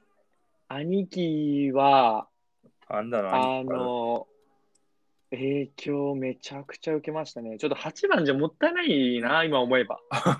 正直あそえ6番の旅行の帰りもいいかもしれ ない。ちょっとそれぐらい、ううん。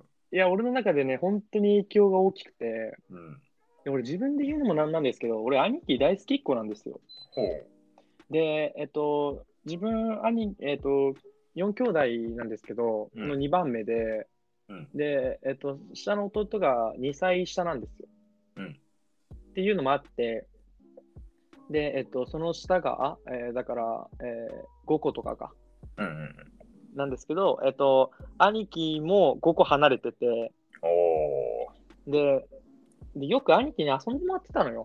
はいはい。うん、ちっちゃい時からね、よくね。うんで、2人ともサッカー好きで、サッカーの練習したりとか、2人で。うん、っていうのもあって、まあ、兄貴がもともと好きだったんですけど、うん。なんかね、なんだろうな。うん、まあ、影響を受けたところはどこかっていうと、うん。うん、なんかね、なんて言うんだろうな。こう、力の抜けた生き方っていうか、はうん、なんかね、奥田民生みたいなんですよ。 これ、ね、伝わるかな、このニュアンあ。民生みたいな兄を持ってるんですね。ス。そう、俺ね、俺の兄貴は奥田民生なん ですよ。ダメから。あの、なんだろうな、あの、大人の力の抜けた男の感じ。へえ。うん、なんか、例えば、なんだろうな、なんか、結構やっぱね、あの、うん兄貴は、なんだろうな、結構友達の、えー友人関係とかも結構広くて、うんうん。うん、いろんな人とこう、あのーつるんでたんですけど、うんうんで、やっぱりその、なんか、なんだろうな、結構やっぱ、その、兄貴、なんかあったらこう、兄貴に相談がうん。あったりするような、うん。まあ、人で、うん。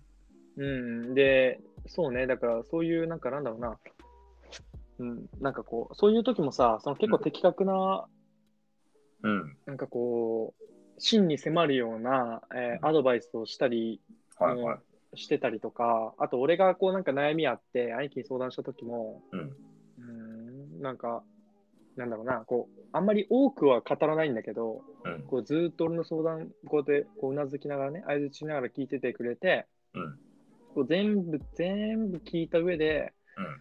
うん、まあそうだね。まるまるじゃないみたいなこの 間。このなんかもう脱力しきった感じからあの的確なアドバイス来るこの感じ。ああ、的確なんだ。そう、それがね、的確なのよ、ちゃんと。へえ。そう、だからね、なんか刺さるんだよね。なんか大人の、なんか5歳しか離れてないんだけど、うん。なんかそこには明確ななんか大人の余裕があってさ、おおうん、だから今でもね、なんか悩み事とかあると相談しちゃうね、やっぱ兄貴。ー。へえ。うん、で、兄貴面白いんだよね、話してて。ユーモアある人でさ。ああ、いいね。そうそう、だからそういうところもなんかこう見習いたいなって思う部分であったりとか。ああ。おうん、で、頭も良くて、お。で、サッカー部でもこうキャプテンやったりとかうん。してる感じでね、結構完璧なんですよ。自分っていうのもあれなんですけど。あそうだからね、すごいなんか憧れ、憧れみたいな要素も結構強いか強いかな。なるほどね。うん、なんかこ憧りれ。ゃ、憧れっつったらね、うん、目指すべきものみたいな雰囲気あるからね。うんうんうんこりゃ、もろに影響を受けますよ。なんなら3番とかでもよかったんじゃないの 俺、3番何で出 たああ、でも、霜降り明星か。あーまあまあまあ、そうね。え確かに、いや、本当にね、もう本当、まあ、順位こそあれですけど、うん。影響を受けた、まあ、ちょっとこっぱずかしいんで、ちょっと下に入れました。 あんまりね、そのベタベタ褒めるのもあれかなと思って。まあ、うんちょっとまあ恥ずですかしいから。けど、そうそう、でもそれくらい本当好きで、尊敬してますね、兄貴なは。るほどね。うん、ということで、えー、8番に兄貴を入れさせていただきま し8番。いやー、もう8番でいいのかってぐらい、なんかた。そうですね、確かに。影響はありそうですけど、8番 ということで。 えー、じゃあ次が僕の8番か。はい。あー、どっちにしよう。これどっちにしようかな。よっしゃ、こっちにしよう。えー、じゃあ、えー、私が影響を受けたもの、8番、はいはい。えー東方プロジェクトですね。はあ、聞いたことあるな。聞いたことある、まあ、たあーたまに俺と、あのー、あぶねえ名前言いそうだった。うん俺ああのの人ね。そう、あの人と一緒に話してるの見たことあるかなと思うんだけど、うんうん、あの、ゲームですね。パソコンゲーム。はあ、なるほど。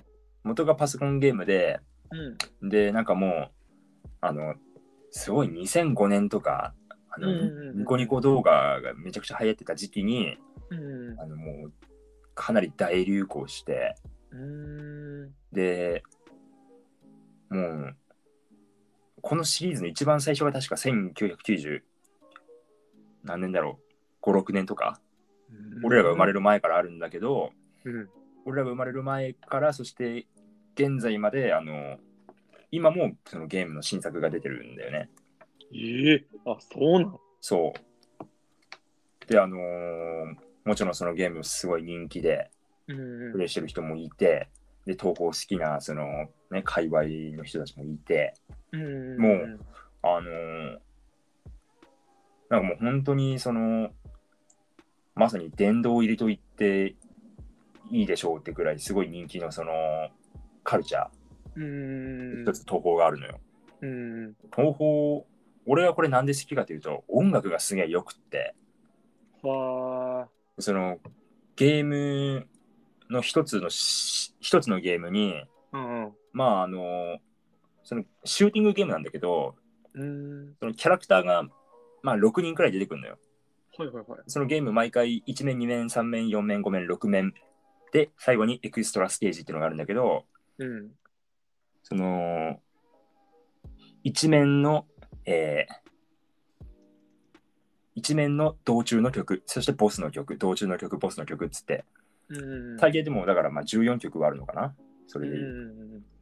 このね、毎回毎回、毎作、あの、その、めちゃくちゃいい音楽を作り出してくれるんですよ、この作者の方がへ。えめだからね、すごい飽きなくて、うん。あのーもう長年かけていろんな人から愛されてるっていうので、うん。で、その、ね、あの、俺がベガス好きな時、ベガスが好きだって言った時に、その、いろんな音楽を聴くって言ったけど、うんその時も東宝の音楽をめちゃくちゃ聴きまくってたから、これは、あのなかなか僕に影響を与えてくれているのではないかということで、8番にさせていただきましたね。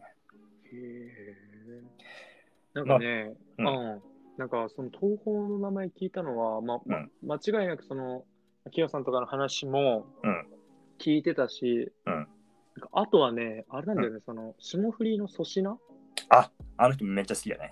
そうそうがなんか好きらしくてさ、うん。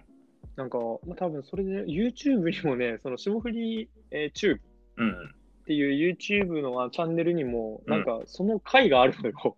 いや、それ、それだけ見たことある、俺は。あ、本当、うんそうそう、なんかあの回とかもあってさ、だからなんか、まあ、うっすらだけど、うん。なんか、あ、なんか、そう、そう、あ、なんかそし、俺が好きな粗品が好きなんだなっていうイメージで、あーずっとね、そう知ってたな。へえシューティングゲームなんだね。初めて知ったわ。そう。まあ、たまにシューティングじゃないゲームもあるけど、ああ、はいはい。まあ、基本的にはナノゲームって言われたらシューティングゲーム。へえ。音も素晴らしいんだね。なんか言ってたもんね。へそう。まあ、なんか俺的には音楽が主役なんじゃないのって思うぐ らい、え、あ、音そ楽がいい。うん。う。うーん。まあ、もちろん、あの、そのキャラクターもね、あの、すごいみんなから愛されててね、うーん。あの、イラストレーター界隈でも人気、え音楽界隈でも人気っていうのでね、はあ。すげえな。みんなから愛されてるコンテンツですね。ちょっと、あれだな。まだ、あの、未踏の、あの、あー業界だな。うん。まあ、なかなか、あのーうん、知らない人は、ね、知らないから、うん。ちょっと、まあ、暇さえあったらちょっと見てほしい。もう、ねえー気になりますね。へえ、東宝ね。東宝プロジェクト東宝プロジェクト8番でした。 8番。なるほはい。どじゃあ、ラスト。ラスト9番、 9番いきますか。お願いします。 9番はね、うん。まあ、あのーまあそうね。えーまあ、いまあ、とりあえず言います。あお願いします。 9番。はい。えー、これはなんて言えばいいかな。えー、飯。 飯9番はね、まあ、飯というか、料理。ああ、料理ね。料理ですかね。ああ、びっくりした。バカになっちゃったと 思って。あまあ、ごご飯も好きですよ、もちろん。 あご飯も好きなんですけ ど、うん料理ですかね。料理か。うん。まあ、これは、あのーえっと、まあ、元をたどると、うんえっと、あの、俺、小学校の時に学童に通ってたんですよ。うん。で、えっと、両親が両方共働きで、はいはえっい。と、夜が遅かったので、うんえっと、じいちゃんばあちゃんに、えっと、う学童まで、えー送り迎え、えうん送り迎えしてもらってて、うん。うん、で、えっと、平日の夜とかは基本的には実家に帰ってたのうん。そうそう、だからあんまりその、えー実家っていうのはそのじいちゃんばあちゃんの家ね。にそう、帰ってて、で、えっと、ばあちゃんがね、すごいあの料理好きな人なんですよ。うん。うん。うんうん。で、もう、えー80近くなるんだけど、うん今でもなんかフライパンでパン焼いてみたみたいな感じでやってたりとか。おお、すそごう、い。すごい熱心な人でさ、で、お菓子作りとかも今でも現役バリバリでやってたりするくらい、すごいなんか料理するのが好きな人で。うん。でその人のそのおばあちゃんの影響もあってうんなんか、その結構おお手伝いをしてたんだよねうん。うんちっちゃい時からだからその結構料理には関心がそれあたりからこう向くようになってうーん。うんだからなんか美味しいご飯を食べたいなみたいな まあところからそうの、ん。じゃあ自分で好きな自分で食いたいものあったら自分で作ればいいじゃんみたいな、おお。そうそうみたいな感じになってまあ別にそんな大層なもの作れないですけど、うんそうそうそう、なんかね。うん。っていうのがあって、まあ、その、そうだね、料理作るのも食べるのも好きになりましたね。 おお。うん。そこからなんだ。そうなのよ。だから、そうだな。だから今でも、その、ご飯とか、友達とかとご飯行くときとかは、うん。なんか、まあ、基本的には、その、なんか、もう前々から調べて、おうん店予約しておきたい人なんだよ、へえ。そうそうそうそうそう。で、その調べてる時間も楽しかったりするんだよ。ああ、なるそうほそどう なんかし、知らない店で生きてるみたいな。えー、でね。もなんか意外と評価高いじゃん、うーん、みたいな。ちょっとリスト入れとこう、みたああ。ああ。いな。そういう 感じだったり。うん。まあ、飯嫌いな人いないもんね。そうなのよ。で、うまい、やっぱね、うまい飯を食いたいんだよ。ああ。結構さ、ご飯って、まあ、皆さん、その、まあもちろんね、その嫌いな人はいないと思うんだけど、うんな。んかそこまでこだわりない人とかもいるじまあまあまあ。ゃん。うん、まあお腹満たされればいいやとか、あと、うんまあ、変な話、ビダーで、いや、別に全然俺はいいけど、みたいな人も、うん。まあいたりすると思うんだけど、うん。なんか、やっぱその時食いたいもんを食いたいんだよ。 そうそうちょっとめんどくさいで しょ。そうだから、そう、何パターンか準備しといて、うん。なんか当日になって、あ、やっぱりこの店だわ、みたいな。だかあら、ーじゃあ朝に、えー当日予約みたいな感じでね、うんこうやったり、まあ、それくらいちょっと、まあ、ちょっとこだわりあるんです。なるほどね。そうなので、なんでね、ちょっと、まあ今、あのちょっと自分にも影響を与えてるかなと思いまして、えー9番、料理にしました。料理ね。はい。ははいい。、 9番か。ラスト。僕のラスト9番、はい。えー発表します。僕の、えー影響、僕が影響を受けたものの、えー打順9番、はいはい。えーチェスです。チェス。チェスほーチェス。なるほど。なんかね、うんうんうん。チェスできたらかっこよくねってことで中学生ぐらいの時始めたんですよ、チェス。うんうん、確かにかっこいいよ。動機はちょっとね、ダサいですけど、まあ、いや、もうそんな、そんな もんよ。うんうんうん。ね。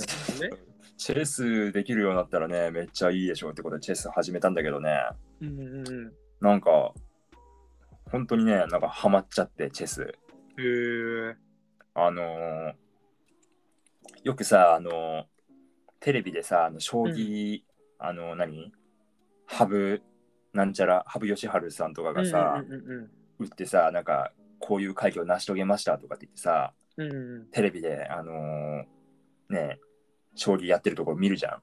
うん。で、めっちゃさ、あのーあーなんかめっちゃ考えてんだろうなーって思いながらそれを見るわけじゃん。うん。で、なんだろう。まあ、この人たちは頭がいいからね、頭がいいからこういうことやってるんだよねって思い思うじゃない、うん。見て。ると。うん。で、まあ、俺はその将棋じゃなくてチェスだけど、あのー結構ね、いろんな戦略とか、あと、あの何、定石うん。もうあのこの形になったら、もうこの形をするのが一番最善ですよっていうような形とかがあって。うんうんうんうんうんうん。そういうのを考えながら、あのーまあ、いろんな技、うんうチェスにもね、なんか結構ね、技と言えるようなものがあるのよ。 ん。ああ、なんか、矢倉みたいな、例えば、そうそうそうそ将棋で言うね、なんかあるよね、そういうの。へえ、あるんだ。う。あのタクティカルがあってね、うーおこれめっちゃおもろいやんって。でもななんんかか、どっぷり浸かる沼なんだ。意外と、うん、なんか、あのー結構スマホゲームとかでさ、うんうんうん頭使わなきゃいけないゲームってあるけど、あるなんねか。多少運が絡んじゃうんだよね。あー まあ、わかるわかる。運が絡んだり、あと、まあちょっとあの、そのゲーム会社的にも課金をさせなきゃいけないから、うん。課金をした人が強くななっていくシステムとかって結構見るのよ。うん。 でもチェスってね、この脳みそ1個はやってきからさ、なるほどね。 チェスだって課金したらね、あのキング2つになるとかないから、 ああ、ない。そう、クイーン4個持ちとか ない。あクイーン4文字ないね。ないか。そうへえ。だからね、あの、本当に小細工なしで戦えるっていう、ああ、なんかいいね。そう、まあ小細工ななしな分自分よりも圧倒的に強いやつ出てきたら太刀打ちできないってのはあるけど、ああ、でも白ね、玉一つでみたいな。そうんうん。う、おもろいんですよ。で、このチェスの考え方、まあ、そのさっきあの言った技っていうのがさ、うんうん。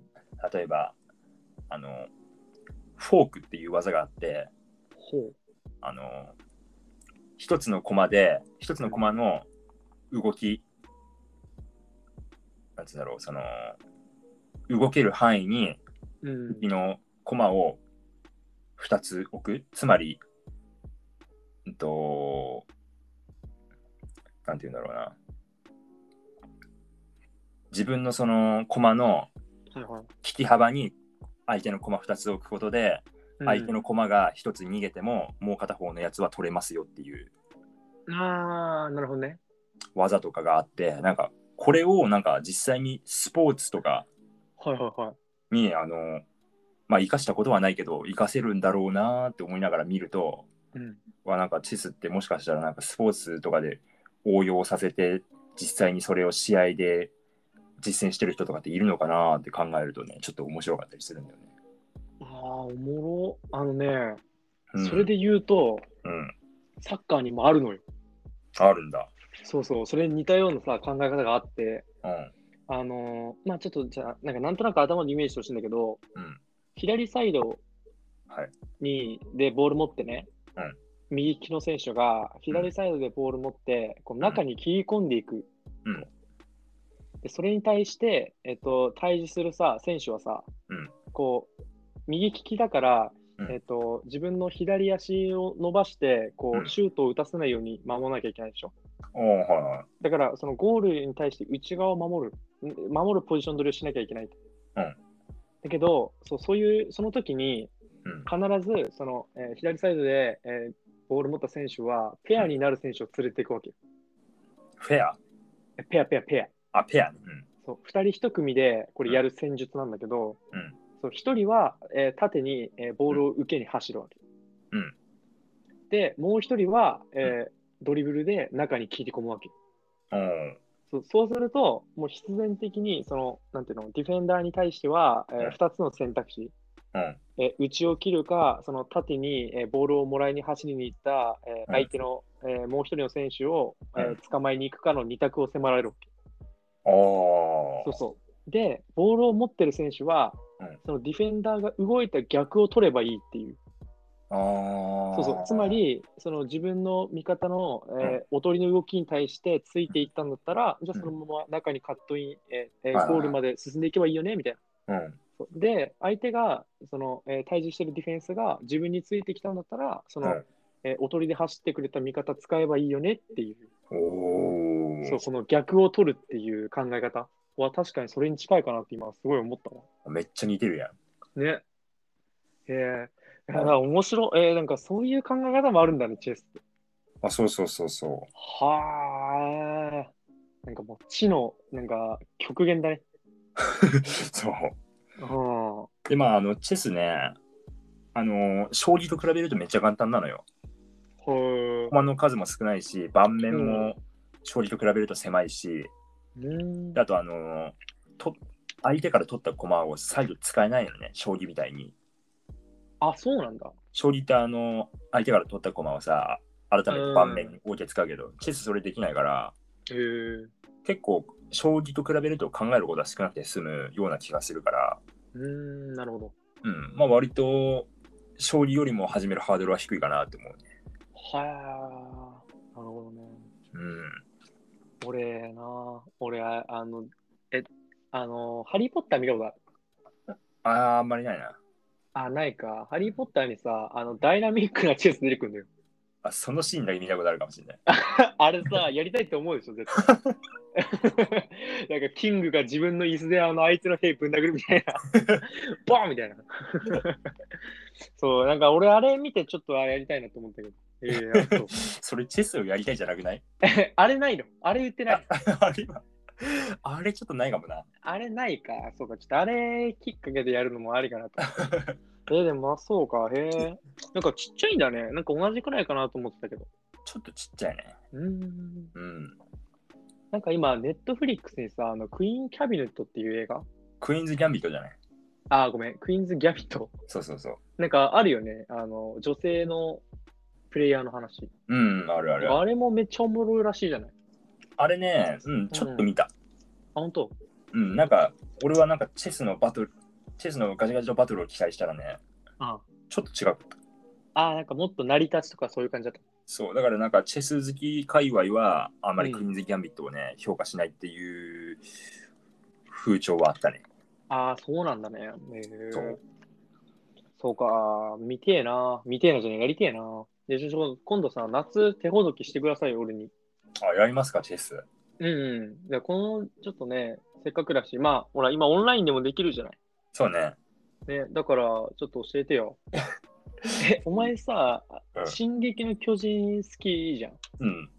で、お前なんかさ、その、まあ、今までこのね、うんなんじゃ打順振り返っていくとさ、あなたのね、うんうん。なんかこう、結構、なんだろうな、えー例えば、えー進撃の巨人であったりとか、うんまあ、子供チャレンジとかさ、うん。なんか寄生獣とか、こう、なんかいろんな、こう、影響したものを通してさ、こう考えるうんうん。癖をこう身につけたみたいな、うん話だったと思うんだけどさ、うんえ、お前、その進撃の巨人を通してさ、おうんお前、地の巨人になろうとしてる お前、すごいね。お前、やばいよ。だだって9番目チェスだよ、それに。 そう。おい地の巨人じゃん、お前、目指してる。 もう俺ね、ごめん、あの、操作しないやっぱやめろ、俺。やめる俺、巨人でいいや、じゃああ。ー地の巨人になる。地の巨人になっちゃって。すげえよ、お前、マジで。あ、そうか。なんか、いや、いいですね。なんか、そういうの得意かもね、確かに。その、こう、相手がこう来たらこう出ようかな、みたいなのをこう、いろいろうん考えをさ、張り巡らせるの得意かもね、きよちゃん。うーん、まあ、得意かどうかは分からんけど、まあ、なかなか好きではある。なんか、向いてそうな、なんかイメージあるわ。それに比べてお前、こち亀読んで笑ってんでし ょ そう。 お笑いとか見てる。 はい。いや、本当にそうなんです。 いや、いいですね。やっぱ、やっぱ結構色出るね。ね、ちょっと振り返ってみますか、ざっから軽く。ざっくり。えっ、と、俺が、はえーお笑いでしょうん。で、バックナンバー、うんえー霜降り明星のオールナイトニッポン、うん。えーアーセナル、うんえートゥルーマンショー、うんで、旅行、英語、えー兄貴、料理と。あーまあ、意外と言うほど、なんか、脳筋な感じはしないけど、まあ、そうだね。でもなんか、お何、なんだろうね。まあまあ、なんかまんべんなくって感じか。まんべんない感じ。うんうんうん。サッカー好きな、まあ、サッカーとお笑いって感じか。ちょっ と、サッカー、お笑い。お笑い、映画、音楽で終わっちゃったね。うん。うんまあまあまあ、そうね。まあ確かに、なんか今の生活、自分でパッて考えてみても、そんな感じかなっていうラインナップですね。好きなものじゃなくて影響を受けたもんだからね。まあそうだね。うん。うん。で俺俺の、えー振り返ると、うん。えーラスベガス、ラスベガス。はい進撃の巨人、はいはい。くねくね、筋肉くねくね、えートランスフォーマー、5番子供チャレンジ、うん。えー6番寄生獣、えー7番アイ、えー7番マーベルか。あーマーベル、えー8番東宝、9番チェス。あー、すごいね。全然毛色違う ね。うん、毛色違うし、あなたの中でもすごいね、こう幅が。ね、なんか、どういう人物なのかわかんないよ、これだけ見ると。うん。だって一発目にさ、まあラスベガスでしょ。うん。で、あ、ちょっとロックバンド好きなのかなって、で、2番目、進撃。まあまあまあ、ここもまあ、進撃も好きなんだなって。で、3番目、で、まあ、あれでしょえー、3番目、くねくねみたい な。まあ、ここでまずい一歩ね、おーおーみたいな。 そう。で、4トランスフォーマーでまあ映画好きで、子供チャレンジ次行くからね、やっぱり分かんない ね、人は。いや、でも面白い話聞けたわ、今日もいっぱい。おもろかったね。ああ、全然、やっぱ、なんかこんだけ長い付き合いじゃない、俺ら。うん。まあ、言っても小学校もう3年とかからさ、うん。こう仲良くしていただいてますけど、全然うん初めて聞いた話も結構あったしね。そうだね。この辺で多分共有してないのがあるとすると、うん。多分チェスと子供チャレンジとくねくね。わあ、そうね、初めて聞いたわ。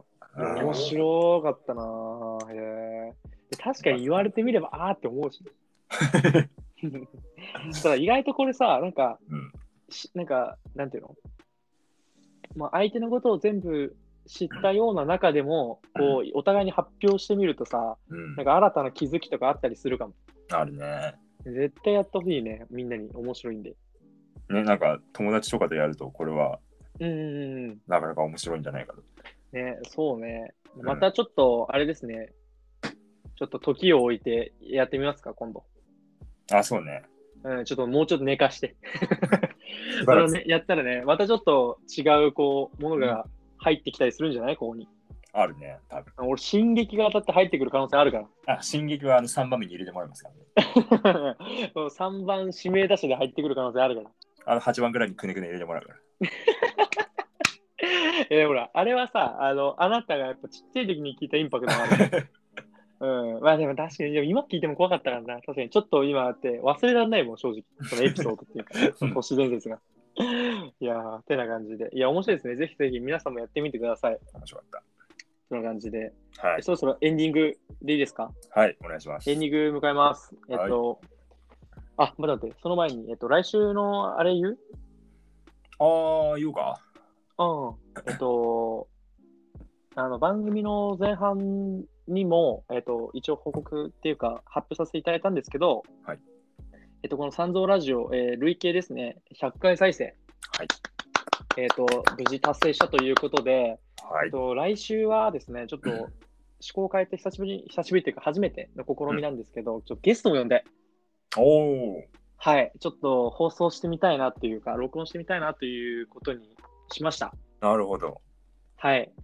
そしてですね、えっと、来週のテーマはちょっと恋愛系おー のちょっとはいテーマでいきたいなとおーおー思っておりました。なので、はえっと、ぜひね、あのーまあ、なんでもいいんですけど、えーは実際に、えーなんかこういう、なんか、なんだろうな、プチ、えー喧嘩があったんですけど、こういう時ってどれが、どうするのが正解でしたみたいな話でもいいですし、なんかそういう恋愛に関するトークテーマだったら何でもいいので、うんまあ、あのー送っていただけると嬉しいです。おーあーなるほど。よはい。ろしくお願いします。まだあれだよね、ゲストとかは来週のあの放送で言った方がいいよねそうだね。来週言おうか。そうか。はい。うんということで、あの、じゃあ、えっと、エンディングいきます。はい。いいですかね。お願いします。えっと、まあ、毎週配信中の三蔵ラジオなんですけども、えーそろそろお別れのお時間ですと。はい。ということで、えっと、Spotify でですね、過去の放送も上がっているので、ぜひぜひそちらの方もお聞きくださいとします。いうことで、えっと、 ああのあ、ちなみになんですけど、はいあの過去の放送であの一番あの再生回数多かったのが、うんあのやらかした話っていおうーはあのね、一番あの皆さん、あれだけは聞いちゃダメ です。あの、とんでもない話も混ざってるんで、中には。い俺らの失敗談聞いて笑ってんじゃないのかな。本当にね。もう、なんか、まあ、あれが一応人気みたいです。そういうのが好きなのか、お前ら。なんということだなで、まあ、来週はね、ちょっとはい。恋愛系のお話ししたいなと思ってたんですけど、はい。えーということで、来週もぜひ、ぜひお聞きくださいと。おとい願いうこしとまで、えっす。と、関西トークテーマについてはですね、はいえー小文字で三蔵 sanzo.gmail.com の方まで、えー送ってくださいと。はい。ということで、えっと、ここまでのお相手は高と以上でした。 Baby,